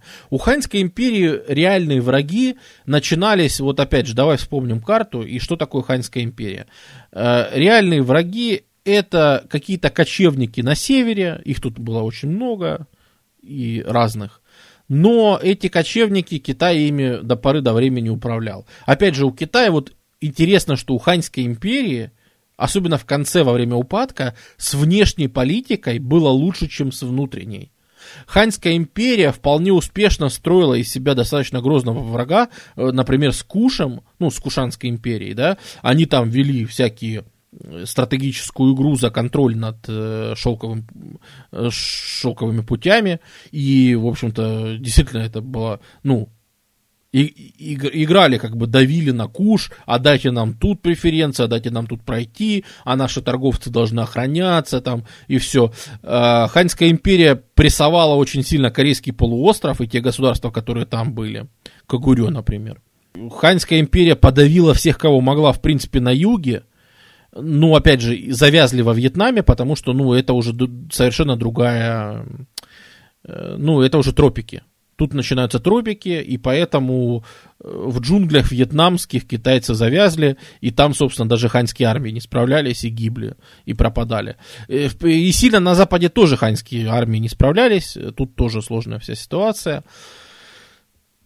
Но в целом у Ханьской империи реально с внешней политикой было даже лучше, чем с внутренней. А внутри э, кризис, конечно, нарастал чуть, чуть ли не 200 лет, чуть ли не с, когда Ван Ман сделал переворот, в начале нашей эры.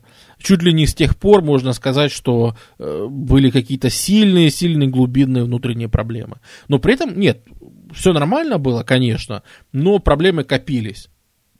То есть наверняка современники видели больше проблем, чем нам видно, э, ну, потому что мы все-таки судим по источникам, да, и по источникам выглядит так, что вот все-таки там до второго века в Ухань было все нормально. А, видимо, было не все нормально, просто проблемы копились. Я это к тому, что тут очень важны личности людей, которые подавляли это восстание.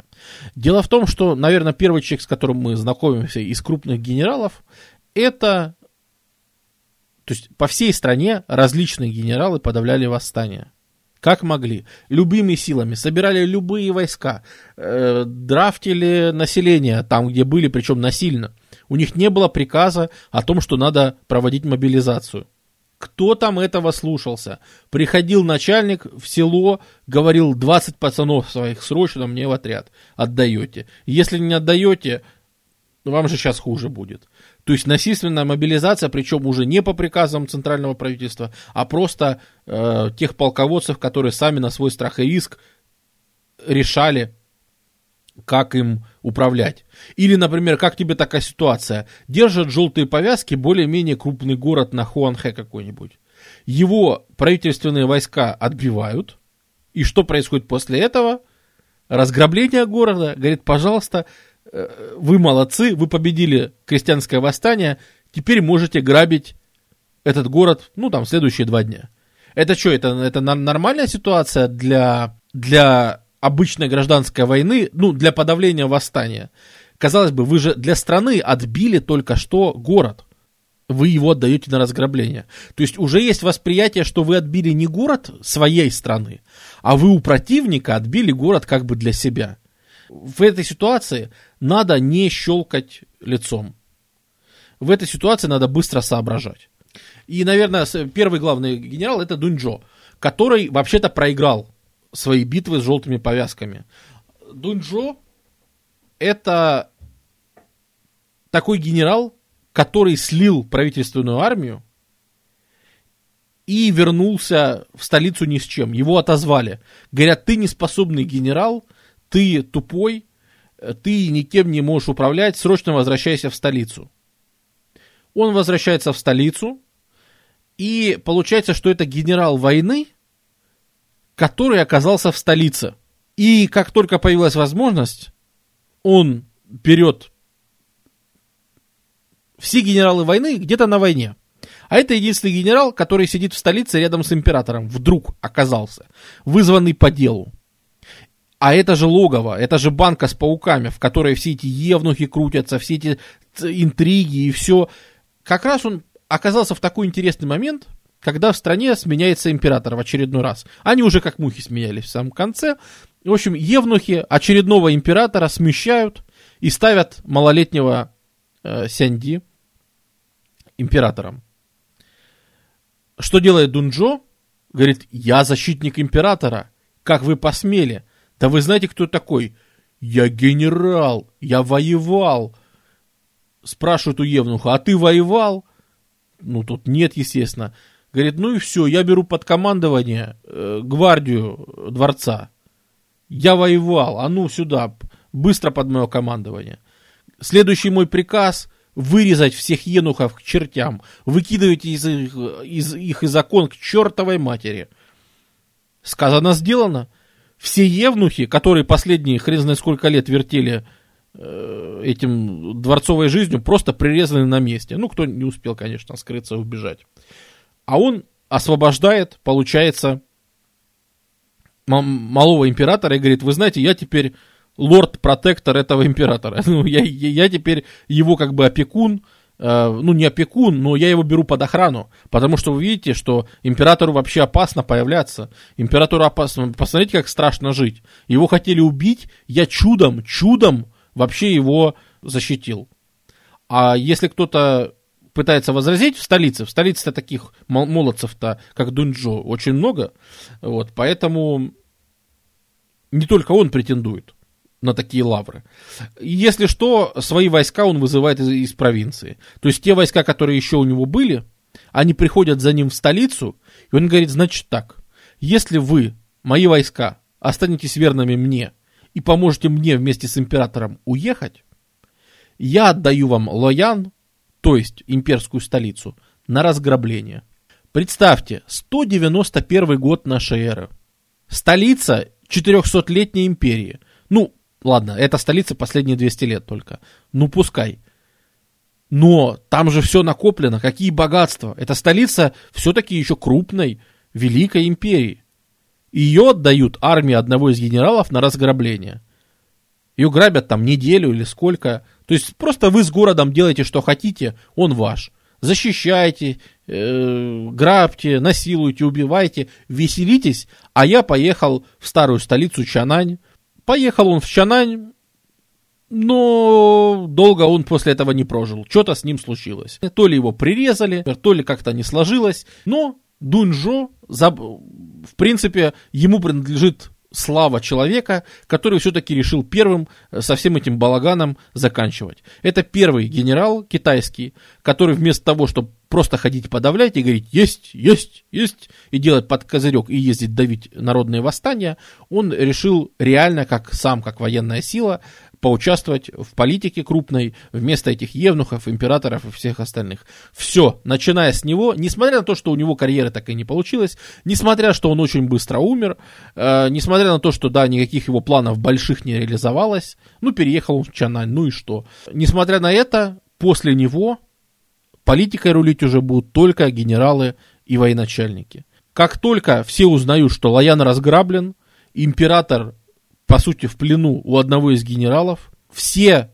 более-менее крупные полководцы в стране, такие, например, как Юань Шао, очень популярный, и все остальные, начинают усиленно прибирать к рукам как только они узнали, что это произошло, они все начинают к рукам прибирать те области, в которых у них были, э, в которых у них стояли войска. То есть, где генерал сейчас есть, там он и объявляет свою власть. Вот список генералов.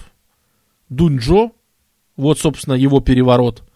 Э, и, ну вот, собственно, вот он в Лаяне, да, сделал, и уехал в Чанань. И, грубо говоря, за ним остается какой-то регион. Юаньшао, Юаньшу, это клан Шу, э, какие-то остатки э, желтых повязок, то есть, ну, все, вот множество, множество генералов, мы еще с некоторыми из них столкнемся. Я всех перечислять не буду, только важных, только важных, чтобы уж не сильно запутываться. Но смысл в том, что Китай моментально дробится на даже я не знаю, как это назвать. То есть он дробится, конечно, по границам, которые уже были в Ханьской империи.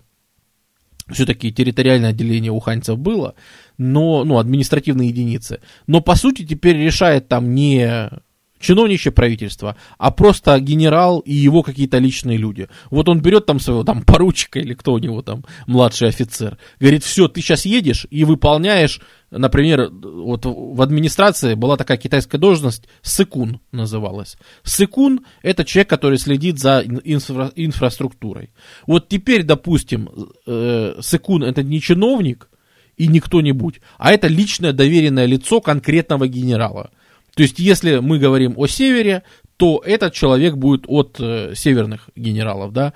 Если мы говорим там, что этот человек от Цао-Цао поехал в область, и там он приехал, и на месте говорит, значит так, вы слушаетесь теперь не чиновника, э, вы слушаетесь теперь меня.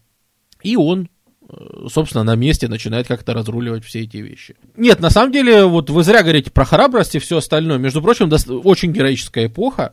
То есть тут э, почитать э, на самом на ней, конечно, можно останавливаться подробнее, но э, это же очень, ну, это военная, боевая эпоха, а такие сложные времена производят героев просто как из, э, ну, э, как завод по производству героев.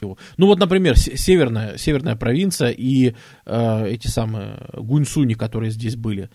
Вы представьте, разваливается Китай, разваливается тут непонятно что, то есть ханьский кризис, а северный генерал, а даже это не генерал, а северный клан, вот чаще всего это был генерал и его клан управляли. То есть это все-таки больше клановая система. Они вот так вот часто очень сильно делали. Он при этом продолжает, например, завоевывать Корею. Только уже не для Ханьской империи, а для себя. Потому что как только Ханьская империя вот стала распадаться, местные корейцы из Кагурё, ну, в Северной Корее, сказали, а, что, все, Ханьской империи больше нет? Ну, мы тогда сами по себе, да? Что сказал Клань Гунсуний? Сказал, че, куда, кто сами по себе? А ну иди сюда, вы что тут себе удумали? И они тут вообще с упоением режут головы, там, казнят, короче, говорят, вы что, вы вообще предатели, вы там, этот, вы вообще, вы клялись в верности Ханьской империи, а теперь бунтуете. Корейцы говорят, ребята, да нет уже никакой Ханьской империи, успокойтесь. Ничего подобного. И не волнует этих гунцуней, что Китай уже распадается, что их там с юга поджимают, что у них сейчас кто-то будет территорию забирать. Не-не-не, они еще и кочевникам местным успели навалять, и корейцам успели навалять, и при этом участвовать в общей китайской э, политике, заключать там союзы, там то с братьями юанями то против них. Ну, например, когда Цао Цао, один из таких генералов был э, известный. Ну, сначала он, кстати, Цао Цао занимал... Цао Цао вообще не сильно светило э, быть тем, кем он станет. Вот. Но когда он разобьет братьев Юаней, Юань Шао и Юань Шу, э, когда он их разобьет, они убегут как раз на север к этим крутым, которые сами по себе э, жили, и там попросят убежище и вернуться к Сао-Цао в виде отрезанных голов. Потому что северяне скажут, ребят, вы знаете, у нас тут с корейцами проблемы, у нас тут своих забот хватает. Давайте так, вы у нас особо спрашивать ничего не будете, вы к нам лезть особо не будете.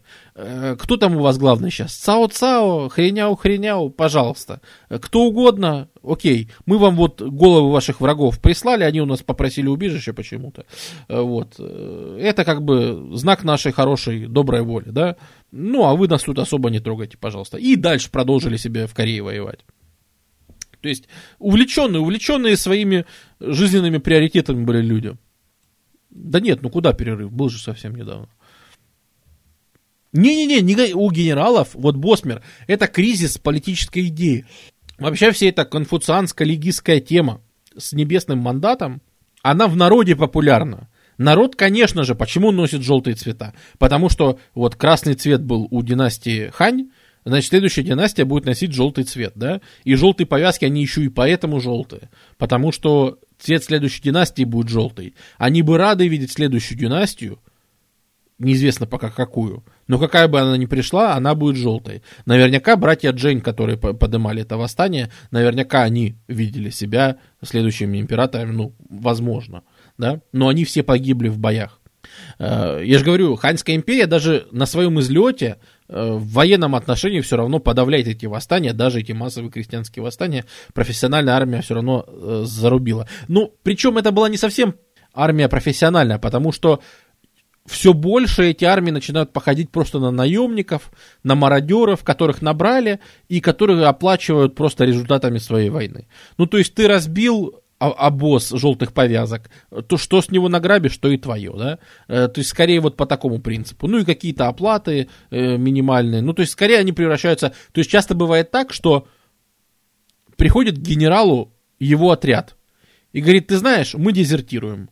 Мы уходим, мы воевать больше не хотим, мы не обязаны тебя слушаться, кто ты вообще такой? Тфу. И уходят. Возвращаются через пять минут, говорит, привет, мы тут подезертировали немного. И оказывается, что делать-то нам нечего. И податься нам, в общем-то, некуда. Нас прирежут тут. Повязки нас не примут, мы с ними воевали. А податься нам больше некуда. Если ты нам заплатишь, мы к тебе в армию наймемся. И то есть это та же армия, которая должна была бы быть правительственной, и служит она тому же генералу, но теперь на наемнических условиях. Как наемники, а не как профессиональная государственная армия. Вот, вот так вот многие армии выглядели в то время.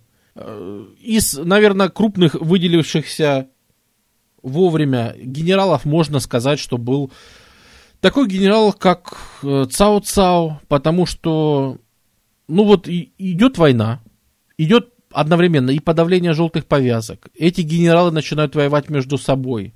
Естественно, они начинают, э, ну, у них естественное столкновение интересов в духе «ты кто такой?», а ты кто такой? Нет, это, это, это ты кто такой. И, естественно, постоянно уже столкновение между армиями генералов и с крестьянскими армиями тоже. Все-таки не нужно забывать, что крестьянские армии были не только желтых повязок. Например, не китайские армии, то есть другие народности, они бунтовали и не под желтыми повязками, а просто бунтовали. Но как только они чувствуют, что Хань ослаблена, мелкие народы, другие народности, они, конечно же, сразу поднимают бунты, потому что они чувствуют, что Хань слабеет, и Хань уже совсем не та, что была раньше. На развалины... В этой суматохе все как-то вообще забыли, знаете, про кого? Про императора. Э, дело в том, что императорский двор утратил вообще всякое значение. Уже на Хань вообще никто не обращает внимания. И так получилось, что Сянди, император, его кортеж, его приближенные, они остались вполне предоставлены сами себе. Они вполне ездили себе по стране, они вполне не могли никуда приткнуться. Если они куда-то приезжали, их даже чем-то снабжали. И в какой-то момент, там, вот в 196 году, император и его кортеж возвращаются в Лаян. И что они там обнаруживают? Что их любимая столица разрушена и лежит в руинах. Все просто дымится, обломки, людей нет, все вырезаны. Как описывает один хронист, регулярно посылают за едой, но никто не возвращается, даже император голодает, ни тебе твоих тысяч наложниц, ничего вообще, никакого праздника. И сидит и скучает на развалинах Лаяна одинокий император. Но тут на коне выезжает достаточно средненький генерал. Он хороший, он побеждал, он талантливый, он успешный в плане войны с повязками, но по своему влиянию, да, у него нет такого крутого права рождения, у него нет такого, ну, за ним нет такого клана мощного, но у него есть предприимчивость. Этот, его зовут Цао Цао. И Цао Цао приезжает, берет этого императора на поруки в Лаяне, говорит, какая удача. Объявляет себя опекуном, как это сделал Дунджо до, до него. И укатывает к себе в столицу той области, которую он захватил до этого. И теперь он считается вроде как покровителем императора. А вы знаете, когда ты считаешься покровителем императора, ну, как бы он, конечно, позаботился о том, чтобы он считался настоящим покровителем императора, потому что, ну, например, что он делает? Например, он говорит, ты знаешь, вот император, ты, конечно, молодец, но вот жена у тебя вообще не очень. Убивает жену императора, говорит, что, нет жены? Жалко, да, наверное, жену. Ну вот тебе три моих дочки.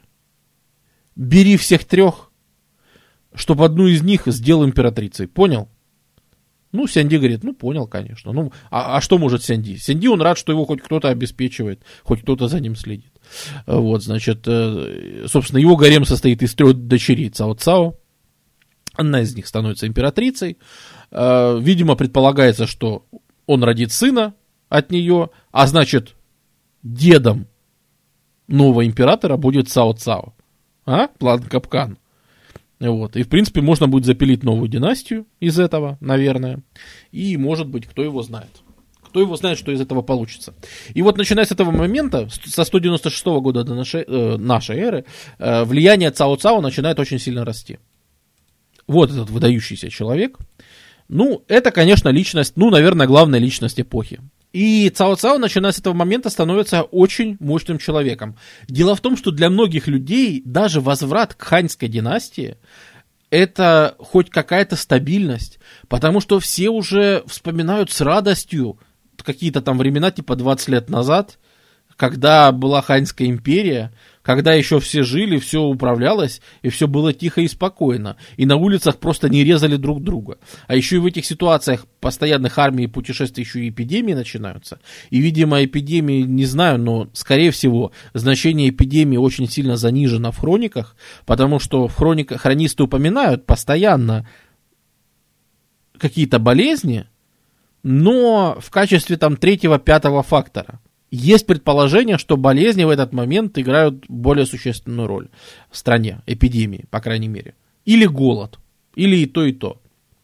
Но э, голодные проблемы тоже есть, есть и голодные бунты, и всякое людоедство, это, конечно, само собой тоже присутствует.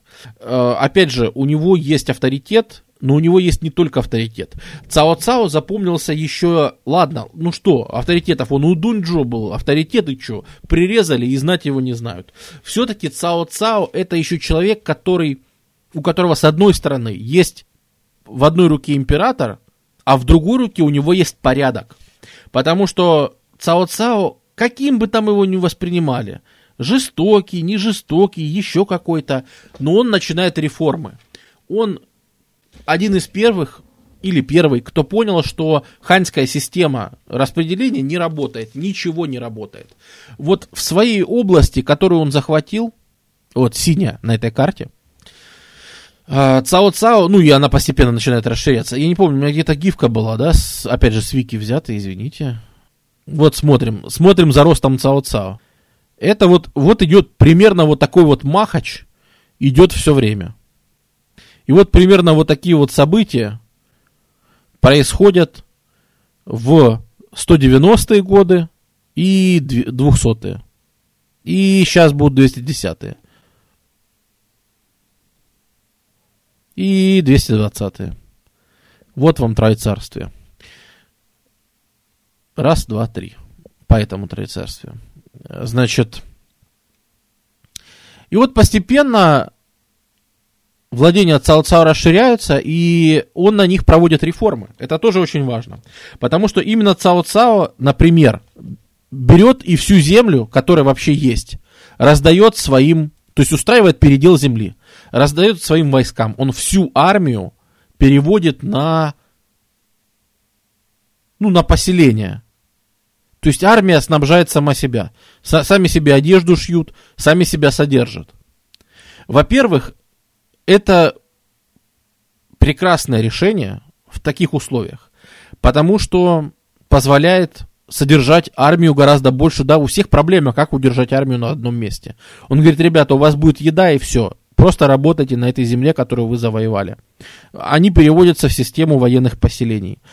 Примерно 80% земли в царстве Вэй, которое он создает, 80% принадлежит военным, военным поселениям и военным семьям.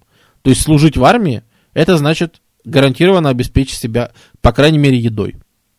Конечно же, отменяется любая торговля и прочая ерунда – Само собой. Более того, отменяются даже деньги. Потому что они только мешают, э, деньги все подделывают. Э, в последние годы Хань пошла чеканка какой-то умельченной монеты. В общем, нифига, нифига вообще непонятно, как рассчитываться этими монетами. Он полностью переводит экономику на натуральный обмен. Шаг назад. Ну а что, времена такие. Да, империи больше нет. Но он принимает это. Он согласен с тем, что империи больше нет. И все боятся делать шаги дальше. А он человек, который Цао Цао является тем человеком, который признал, да, Хань уже нет, и никто никогда не вернется в 177 год. Поэтому надо срочно армию переводим на самообеспечение, экономику переводим на натуральный обмен, расчеты ведем в зерне и в шелке ведем расчеты. Что-нибудь дорогое в шелке, что-нибудь подешевле в зерне. Да, это, конечно, страшные проблемы, потому что, ну, все знают эти лайфхаки, да. Зерно можно э, положить в воду, оно впитает кучу воды, и вместо килограмма зерна у тебя станет полтора килограмма зерна. Шелк можно взять, и вместо, вот ты продаешь моток шелка, да, а ты можешь взять и из него повыдербанивать отдельные ниточки, примерно так, чтобы из этих ниточек сшить еще один моток шелка. То есть, да, они будут в два раза тоньше, но это будут все-таки мотки шелка. Да, это, это, конечно, лайфхаки натуральной экономики, которые во все времена, в общем-то, были одинаковые. И это большая проблема. И за это у Цао Цао, за подобные вещи, э, смертная казнь моментально. Э, опять же, смертная казнь, в принципе, за все, э, за все, что только можно, и никто не церемонится, конечно же. Понятное дело, что торговлей просто некому заниматься. Города расселяются, причем если и так люди бежали из городов, потому что, ну, снабжение, города нечем едой снабжать. Опять же, города разрослись в поздней Ханьской империи э, в долине, ну, в, по реке Хуанхэ. Эти города, конечно же, разъезжаются, разбегаются, но Цао-Цао еще и усиленно начинает их расселять, то есть прям приказами в городе нельзя жить. Прям приказом берет и депортирует жителей на окраину, а вы теперь все, кстати, становитесь еще и военным поселением. И поселяйтесь на окраине. Никто не спрашивает, хотите вы служить, не хотите. То есть это очень жесткий диктаторский авторитарный режим. А, вообще клан Цао начинает всем заправлять. То есть все должности принадлежат клану Цао.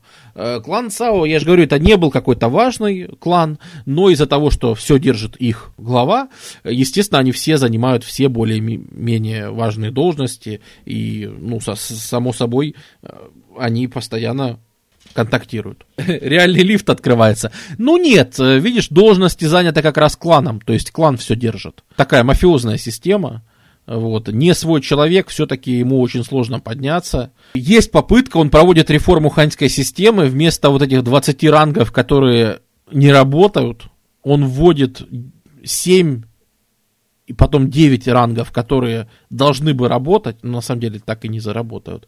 Вот. И причем Цао Цао первый введет ну, он вводит экзамены, только не экзамены, как были у Хани, когда там император делает экзамен и говорит, вот сегодня все сдают экзамен. Чиновники, а мы посмотрим, годитесь ли вы на должность или нет. Нет, при Цао Цао вводится экзамен на должность такой, что если ты экзамен не сдал, ты просто эту должность не получишь. А если ты занимаешь эту должность и не сдал экзамен, ты с этой должности вылетаешь. Эта система нифига не работала, потому что все просто покупали и продавали эти должности, и никто реально не сдавал экзамены.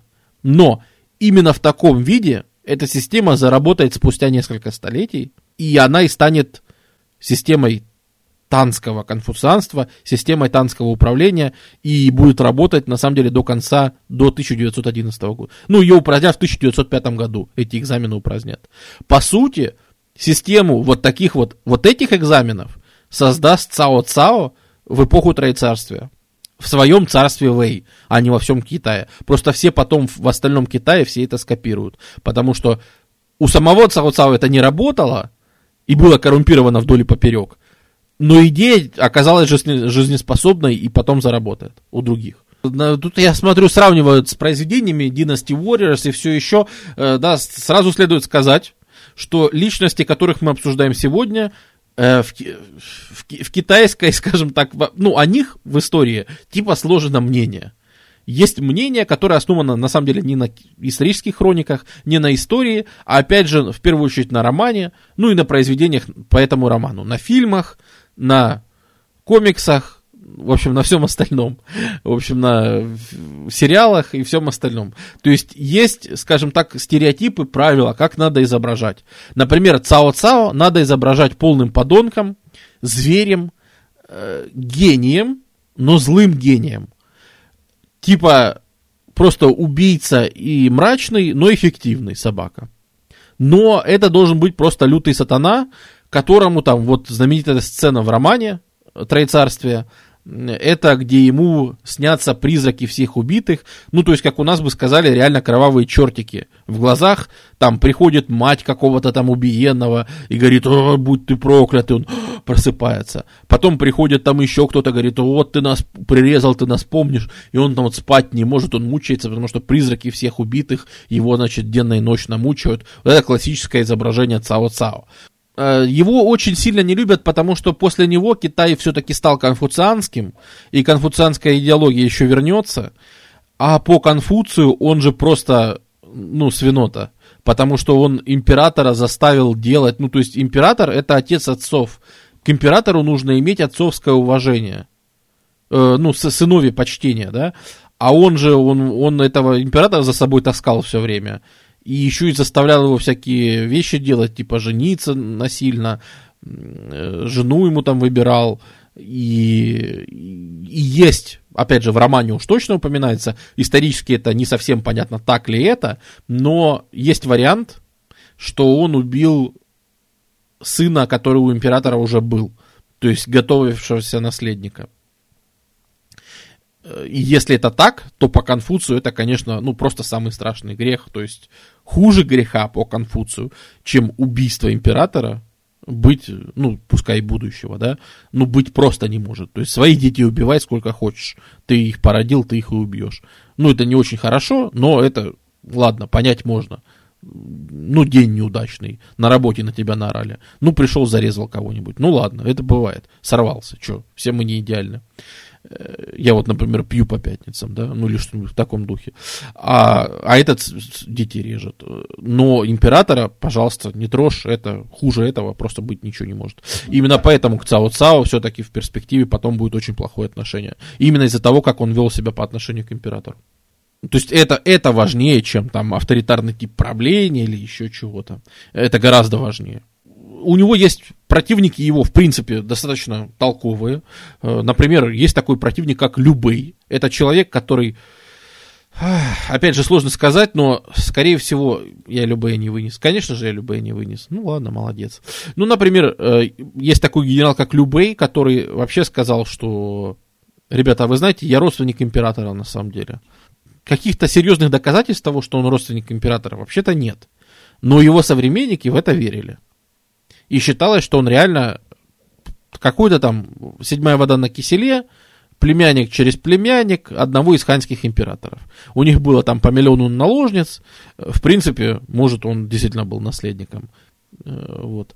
Он говорит, вы знаете, я вообще родственник, давайте я его я себе выбью. Это еще один человек, который тоже Любей тоже успешный, успешно воевал, э, тоже завоевал первоначальный авторитет, подавляя крестьян различных и особенно подавляя э, вот этих вот горцев, которые жили на юго-западе. Ну, царство Вэй, которое отжал себе Цао Цао, это понятно.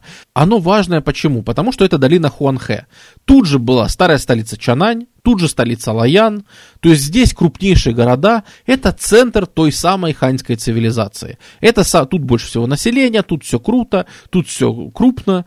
Э, поэтому Цао Цао себе отжал, конечно же, самый вкусный кусок э, распадающейся ханьской империи. Любей отжал себе очень странный кусок э, на юго-западе, где было тоже и не, китайского населения достаточно много, и который всегда был несколько периферии, всегда был несколько послабее, поэтому, ну, как-то, э, наверное, самый интересный э, личность и вообще события у нас происходят, ну, на мой взгляд, происходят за Янцзы, то есть на правом берегу Янцзы, на юге. Дело в том, что там под себя сначала Любяо, а потом клан, клан Сунь, очень важный клан Сунь. Например, такая выдающаяся личность, как Сунь Цюань. Это важно запомнить, это, это важный человек. Он переживет тут всех вообще, кого мы сегодня упоминаем, и вообще доживет до счастливой старости. Э, такой человек, как клан вообще Сунь и его лидер Сунь Цюань, они начинают под себя подбирать юг Китая – и это интереснейшее время. Почему? Потому что юг Китая вообще мало заселен. Юг Китая, во-первых, там очень много не китайцев. Во-вторых, там в принципе мало всех. В-третьих, там нет больших городов. Но в-четвертых, туда от всех ужасов этих войн и наводнений все время бегут люди – и в какой-то момент у Суней собирается бывшая интеллектуальная элита Хань. Они как бы на выезде интеллектуалы. Вот эти вот все конфуцианцы, легисты, э, философы-даосы, которые ругаются и матерятся на религиозный даосизм, и говорят, вот в наше время все учили философию, вот, э, а теперь что они, верят во всяких духов и демонов, что это вообще за бред? Весь, скажем так, интеллектуальный сок Ханьской империи, он валит на юга, и ему там дают пристанище, и им там, ну, можно в каком-то виде существовать. Они именно там переживают эпоху, ну, самых ярых войн Троецарствия, самых жестоких. Вот, интеллектуалы на выезде. Ну да, то есть это очень интересно, что китайские, китайская элита, вот та старая, ну как бы мы ее назвали нормальная дворцовская элита, да, не политическая, а именно та, которая делала идеологию Хань, она уезжает на юг. Это событие важнейшее для всей китайской истории. Оно для современников прошло незаметным, но вообще-то впоследствии мы знаем, что до этого никогда в жизни Китай не воспринимался самими китайцами, Южный Китай, как что-то важное. Это всегда была какая-то деревня неасфальтированная, это всегда воспринималось, что там веет каких-то тигров, драконов, там какие-то, в общем, непонятные загадочные места, э, туманы Пандарии, и, в общем, ну, полнейшая жесть какая-то там происходит на юге, и вообще всякие легенды ходили про юг, и просто ужас. Теперь же нет впервые какая-то ханьская интеллектуальная государственность, идеи, вообще мысль государственная ханьская, она перемещается на юг впервые в истории. И когда мы впоследствии будем говорить там о какой-нибудь империи Сун, которая изобретет порох, да, которая, как мы говорим сейчас, ого-го, Сунский Китай, это же будет на юге, в, в Южном Китае. Так вот, впервые на юг вообще идею о том, что можно жить как человек, а не лазить по своим джунглям и выращивать рис полудикий, при, приносится именно в эту эпоху. Потому что китайцы усиленно валят на юг от ужасов войны, и давайте создадим здесь свой Китай, как бы с маджонгом и э, наложницами, грубо говоря.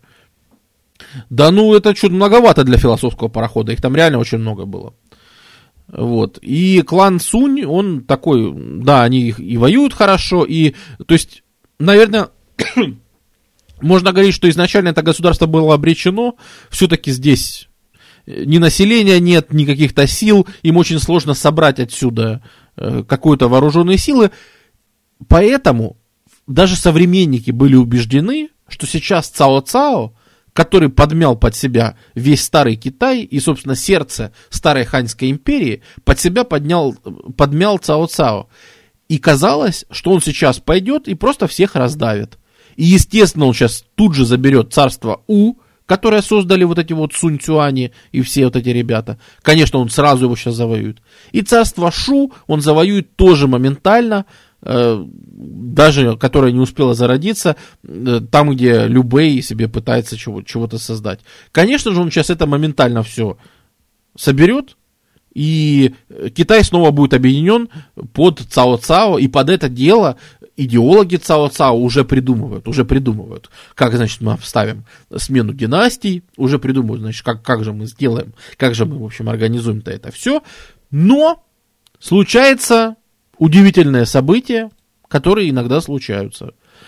Иногда в истории, как бы мы не любили говорить, что вот климат всем управляет, вот всем управляют эпидемии, вот всем управляет демография, а люди это лишь пешки в руках судьбы, да. Иногда все-таки люди сами могут поворачивать некоторые события. Иногда люди все-таки влияют на некоторые события. Одним из таких событий в 208 году нашей эры становится битва у Чиби, она же битва прекрасных скалах. А именно на реке Янцзы.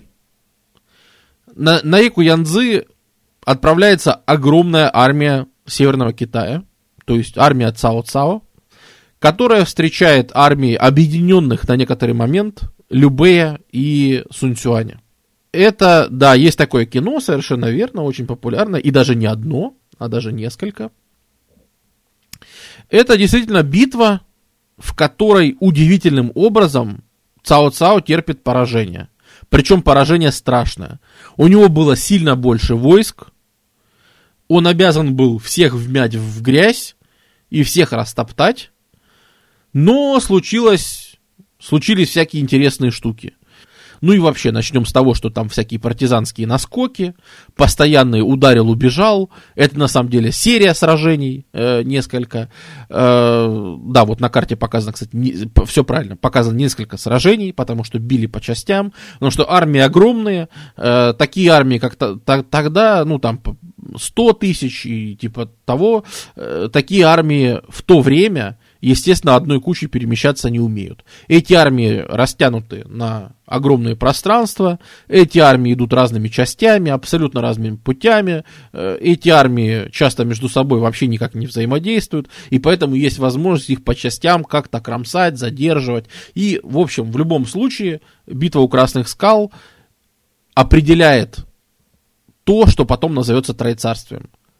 Вот формально после 208 года нашей эры мы можем говорить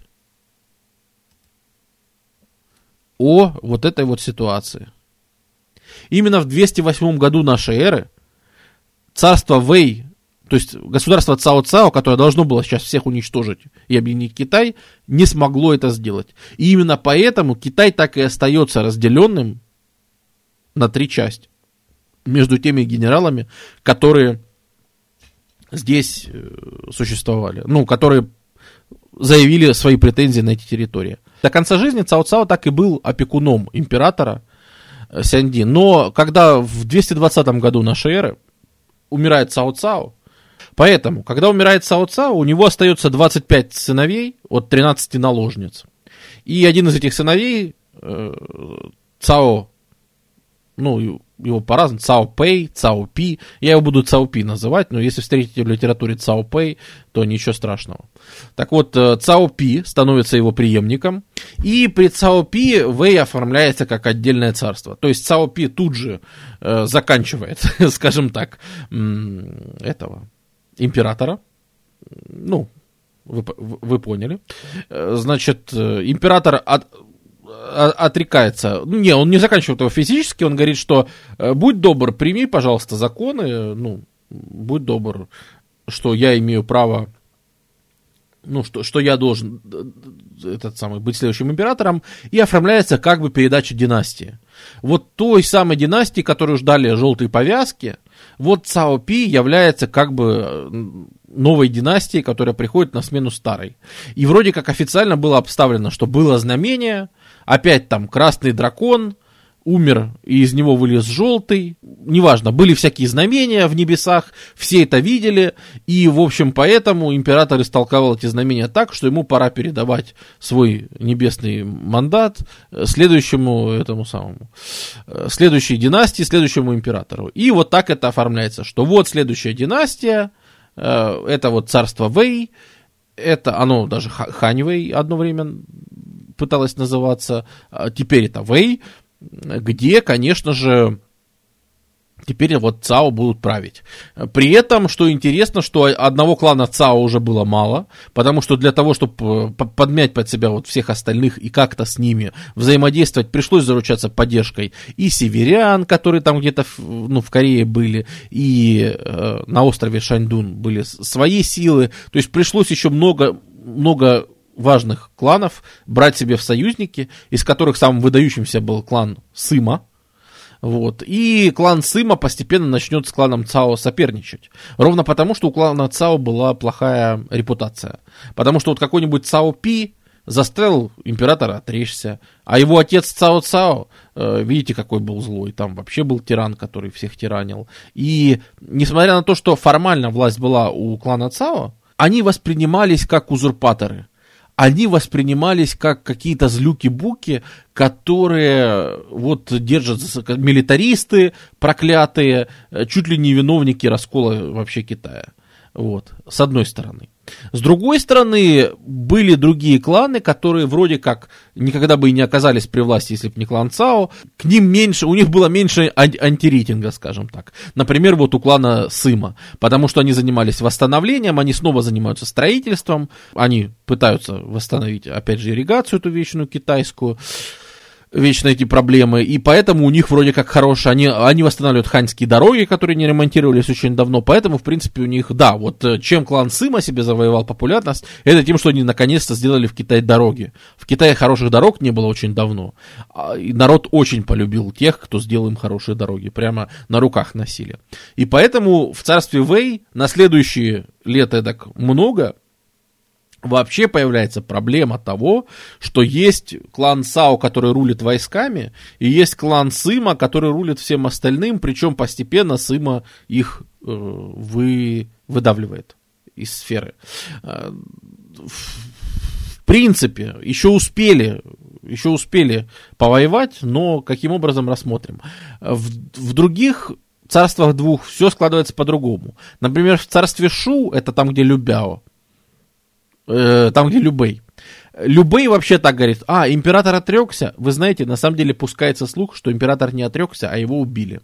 И Любей при еще живом императоре, Хайнс, по нему служит молебен как по усопшему, и говорит, ну что ж, видите, погиб наш император.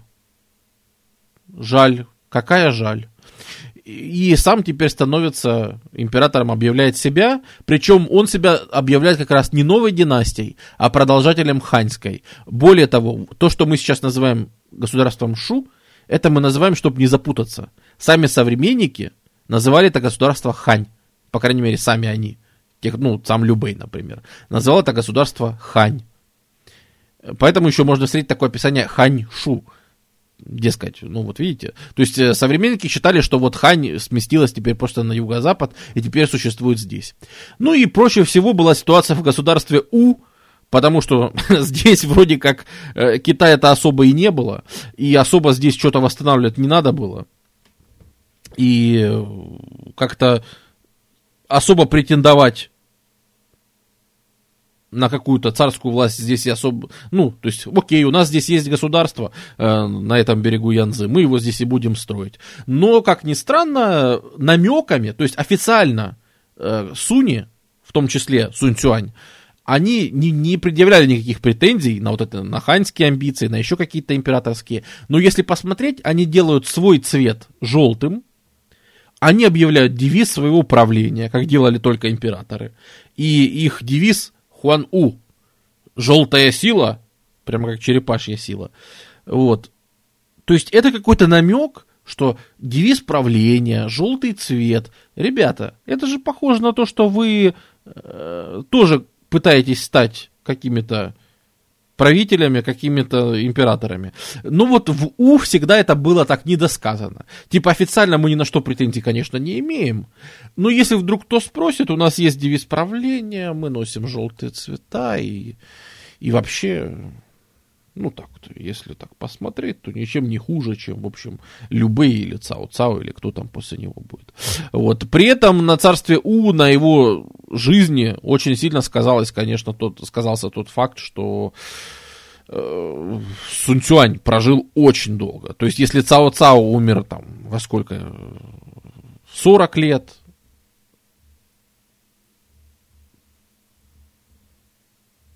Нет, Цао, Цао умер в 66. Это Любэй умер там в 40 с чем-то. Э, Сунь Цюань прожил там 70 или за 70, и, в общем-то, он всех, ибо он был моложе, и поэтому он всех пережил на очень-очень много лет. Поэтому официально, официально считается, что Троецарствие эпоха начинается вот в 220 году, а то и даже в 222, когда Сунь Цюань в царстве У провозгласил себя вот, ну, правителем, девиз принял и все остальное. Вот тогда, мол, считается, что э, желтый не синоним золота. Нет, каутский желтый это именно императорский цвет. Опять же, из-за желтого императора. Ну, Сыма Цянь, он был задолго до, но, видимо, это тот же клан. То есть это, это же все те же семейства. Ну, клан это расширенное семейство, очень большое, туда очень много людей входило. Вот. Но это да, это был влиятельный клан. Вот. И поэтому формально считается, что Троецарствие начинается в 220-м. Но как мы только что обсудили, все самые интересные события произошли до 220-го. Все самые интересные события были где-то со 190, ну, грубо говоря, со 184-го, с начала желтых повязок, повязок да, до 220-го. И уже было формальное разбитие на вот таких три региона. Они тогда еще не были оформлены как царство. И не путайте, несмотря на то, что троецарствие это вот, вот эти вот эпохи, но очень часто, когда говорят про, про троецарствие, имеют в виду последние годы Ханьской империи. И формально можно сказать, что Ханьская империя закончилась действительно в 220 году нашей эры. Но для современников ее уже лет 40 не существовало к тому моменту. Уже все ее забыли. То есть это скорее так оформление распада Хань. Вот тут уже в 220-м можно сказать, что та древняя империя, просуществовавшая 400 лет, вот она точно закончилась. Вот теперь ее уже не вернет точно никто. И последующие 60 лет, весь третий век нашей эры, в общем-то, процессы идут по накатанной. Во-первых, в страну проникает буддизм, и буддизм начинает находить себе поддержку. Во-вторых, даосизм развивается, живет и, и процветает. Есть некий конфликт конфуцианства и всего остального, которые смещаются, э, интеллектуальная жизнь бурно развивается на юге, что вообще интересно и необычно. И вообще юг заселяется. И, кстати говоря, э, из Рима прибывает посольство в Китай, одно из, по морю, прибывает как раз в царство У в третьем веке нашей эры. При, э, то есть в царство Вэй они не добрались. А вот в царство У очередное римское посольство добралось. Опять же, это, как всегда, можно там... Кто из солдатских императоров это посылал, черт его знает. Ну, кто-то, видимо, послал, мало ли. Так что это интересно, что именно У принимают такой вот характер китайской цивилизации. Хотя тут я не помню, у меня где-то была даже карта заселения, да, по Да, во, во, вот так будет отлично видно. Вот мы переходим как раз к этому. Вот карта примерно как были заселены эти области, чтобы было понятно, да. Обратите внимание, да, что Южный Китай местами, он вообще пустует. Вот, и поэтому тут и вообще иногда не очень... То есть это, это все красиво выглядит на карте, где все сплошняком закрашено. А когда мы видим области как бы заселения, где есть поселение и все остальное, вот тут все сложнее становится вдруг. Э, при У отправляются огромные экспедиции, несколько тысячные, э, на Тайвань и на Хэнань опять же, говорят, что это были поиски э, волшебных архипелагов Пенлай, тоже поиски бессмертия. Ну, навряд ли. Скорее всего, это были уже именно колонисты, потому что с этого момента китайцы активно живут на Тайване и на Хэнане. То есть они заселяют вот эти вот острова. Местное население они там пыщат, конечно же, ну, естественно, это же китайцы. Э, ну, да и кто бы угодно пыщал на их месте.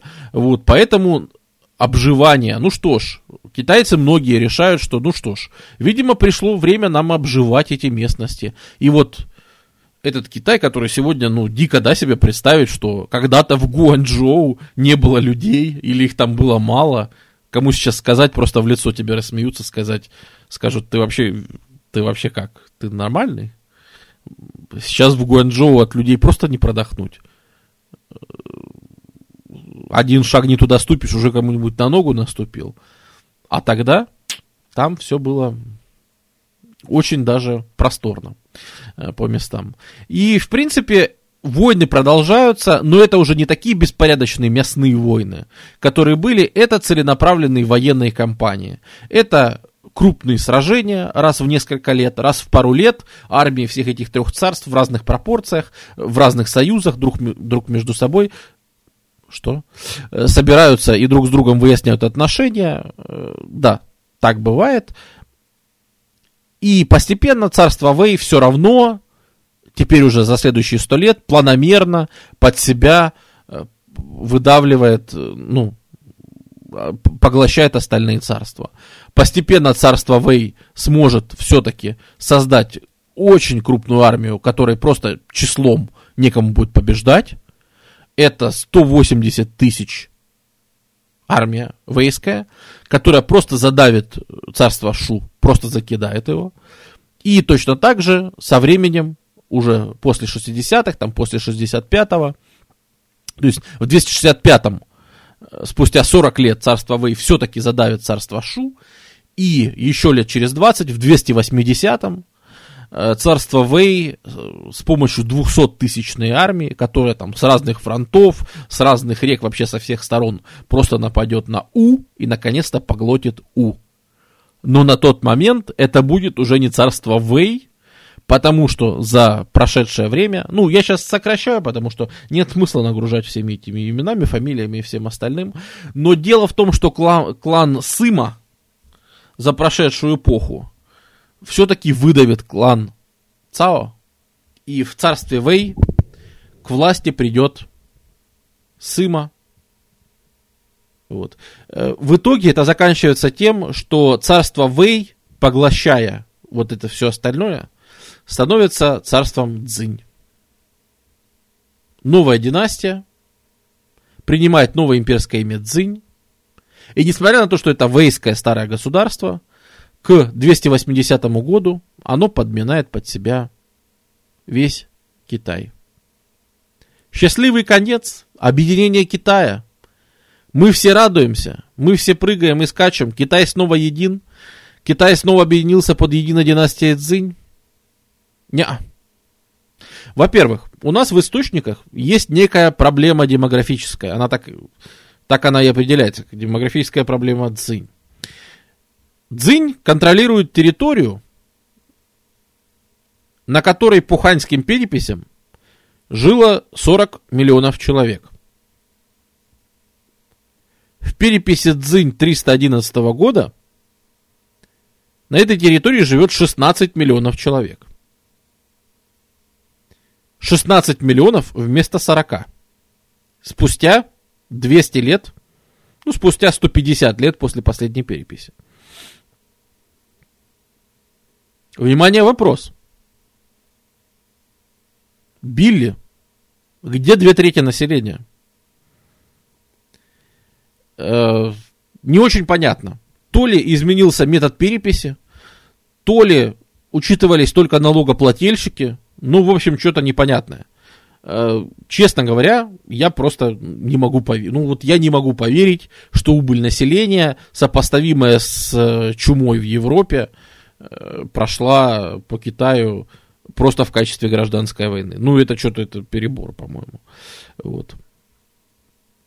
Ну, проблема даже не в этом. В любом случае, то, что население реально сильно уменьшилось, ну, это факт. Э, плюс, конечно, заселение юга. Не обязательно все умерли. Так вот, э, за хуже даже не это, а хуже то, что на севере в этот момент, на севере Китая, примерно 150 или 200 лет никто не мочил кочевников. Ханьская империя, если вы помните, возвращаясь далеко-далеко назад, в третий век до нашей эры, Ханьская империя создавалась в условиях страшного сопротивления кочевникам. Ханьская империя выросла из практически вассального зависимо... из практически вассальной зависимости от племен Сюнну эти войны постоянные с сюнскими кочевыми племенами. Сюны уже давно осели в Китае. Сюны уже давно живут в Северном Китае, они оседлые, они ведут земледелие, они уже давно не кочевники. А другая часть Сюну ускакала вообще непонятно куда в Среднюю Азию. И вообще пропали просто в неизвестном направлении. Говорят, превратились в гуннов. У нас те самые Сюну, которые осели в Северном Китае, поднимают восстание у нас появляется Сянби, а это, между прочим, Сянби это не кто-то, а это протомонголы, если так можно, ну, племена кочевников, там пять больших кочевых союзов организуются на севере. И самое главное, не то, что это кочевые союзы, а то, что у них есть связь с кочевниками на территории Китая. Это северо-китайские сюнну, которые, казалось бы, давно ассимилированы, давно поджаты под себя, но нет, нет. Был такой выходец, один из Сюнну, один из лидеров, получивший китайское прекрасное образование, э, получивший э, все, что можно было в уже этой новой, даже не, уже даже не в Вейской империи, а в Цинской империи. Э, Лю Юань его звали. Этот человек с прекрасным образованием, все, но он не китаец. Так вот, Лю Юань говорит, вы знаете, каким образом это у нас Китай имеет право диктовать кочевникам, как им жить. Это другая культура. Мы согласны, что Китай имел право указывать, как нам жить, когда это была Ханьская империя. Но где вы теперь? Нет Ханьской империи. Китайцы говорят, погоди, погоди, как это есть? Смотри, дзынь, это еще круче, чем была Ханьская империя. Мы сильнее, это они говорят в 311 году нашей эры. Оказывается, что нет. Происходит вторжение, и за 6 лет Северный Китай полностью завоеван, ну, как пишут сами китайцы, варварами. Это не только кочевники, повторюсь, это оседлые варварские королевства – типа тех же Сюнну, но впервые в китайской истории, впервые в, на тот момент уже, многостолетней китайской истории, даже тысячелетней китайской истории, да, даже со времен Джоу такого не было. Никогда такого еще не было. Китайские столицы Илаян и Чанань берутся не своей армией каких-то мятежников, генерала, еще кого-то, а берутся пришлыми народами. Вот эти вот кочевники, которые скакали там по северам, приходят и штурмуют Чанань и грабят. И штурмуют и уничтожают Лаян в 317 году нашей эры. И империя Цзинь, которая только создалась, и которая, казалось бы, неужели теперь у нас будет объединенный Китай, она распадается окончательно – вся ее элита и все, кто только можно, быстро выезжают от этих кочевых разграблений на юг. И начиная с этого момента у нас начинается настоящий, раннесредневековый, так назовем его, распад Китая. Вот это точно конец имперского ханьского Китая древнего. Даже в учебниках и в китайской истории, если вы возьмете, то тот Китай называется древний, который мы учили до этого несколько стримов подряд. Китай, который будет после этого, в китайских источниках называется традиционный Китай. Даже появилось вот некое разделение. Действительно, даже этнически Северный Китай изменится за следующие эпохи и столетия до неузнаваемости. Китай примет очень много от северных народов. Этнически он смешается со многими кочевниками Э, Монголии, внутренней Монголии, Маньчжурии, и, в общем, здесь будет проходной двор, и этнически здесь население изменится очень-очень-очень сильно. И что вы думаете? Китайская государственность переедет на юг в эту эпоху. У нас начнется южная дзынь, на юге дзынь выживет и даже будет барахтаться там чего-то. И у нас начнется эпоха так называемых северных и южных династий. Но это все уже вопрос китайского средневековья, назовем это так. Это уже вопрос явно не сегодняшнего стрима. Вот в этом смысл, как мне кажется, троецарствия. Троецарствие не как самостоятельно, исторический, конечно, художественный совсем в другом. Троецарствие не как отдельной эпохи, которая почему-то, например, была особо кровавой и поэтому значима. Троецарствие не как какой-то эпохи, которая, ну вот какая-то вот, вот получилось, что была такая эпоха. Нет, это был такой затянувшийся распад Ханьской империи, и они пытались ее собрать, но она уже не клеилась. А как только собрали, кто-то подул, пришел, так сделал, фу, и сдуло эту китайскую империю, как и не было ее. Вот в этом смысл всего троецарствия, желтых повязок и всего остального. Так рушился древний Китай и появлялся сначала кусочечно, но потом, собираясь из разных частей, потихонечку заново, традиционный Китай. Ну, теперь мы знаем, что когда-нибудь это эволюционирует в Танскую империю.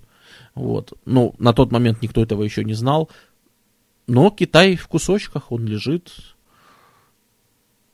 впитывает новые пришедшие народы, впитывает южных китайцев, впитывает северных, впитывает буддизм и живет кусочечно. На этом стрим Царствия можно считать законченным. Вам всем большое спасибо. Мы еще обязательно увидимся на других стримах, других темах. Приходите еще. Обязательно чего-нибудь придумаем.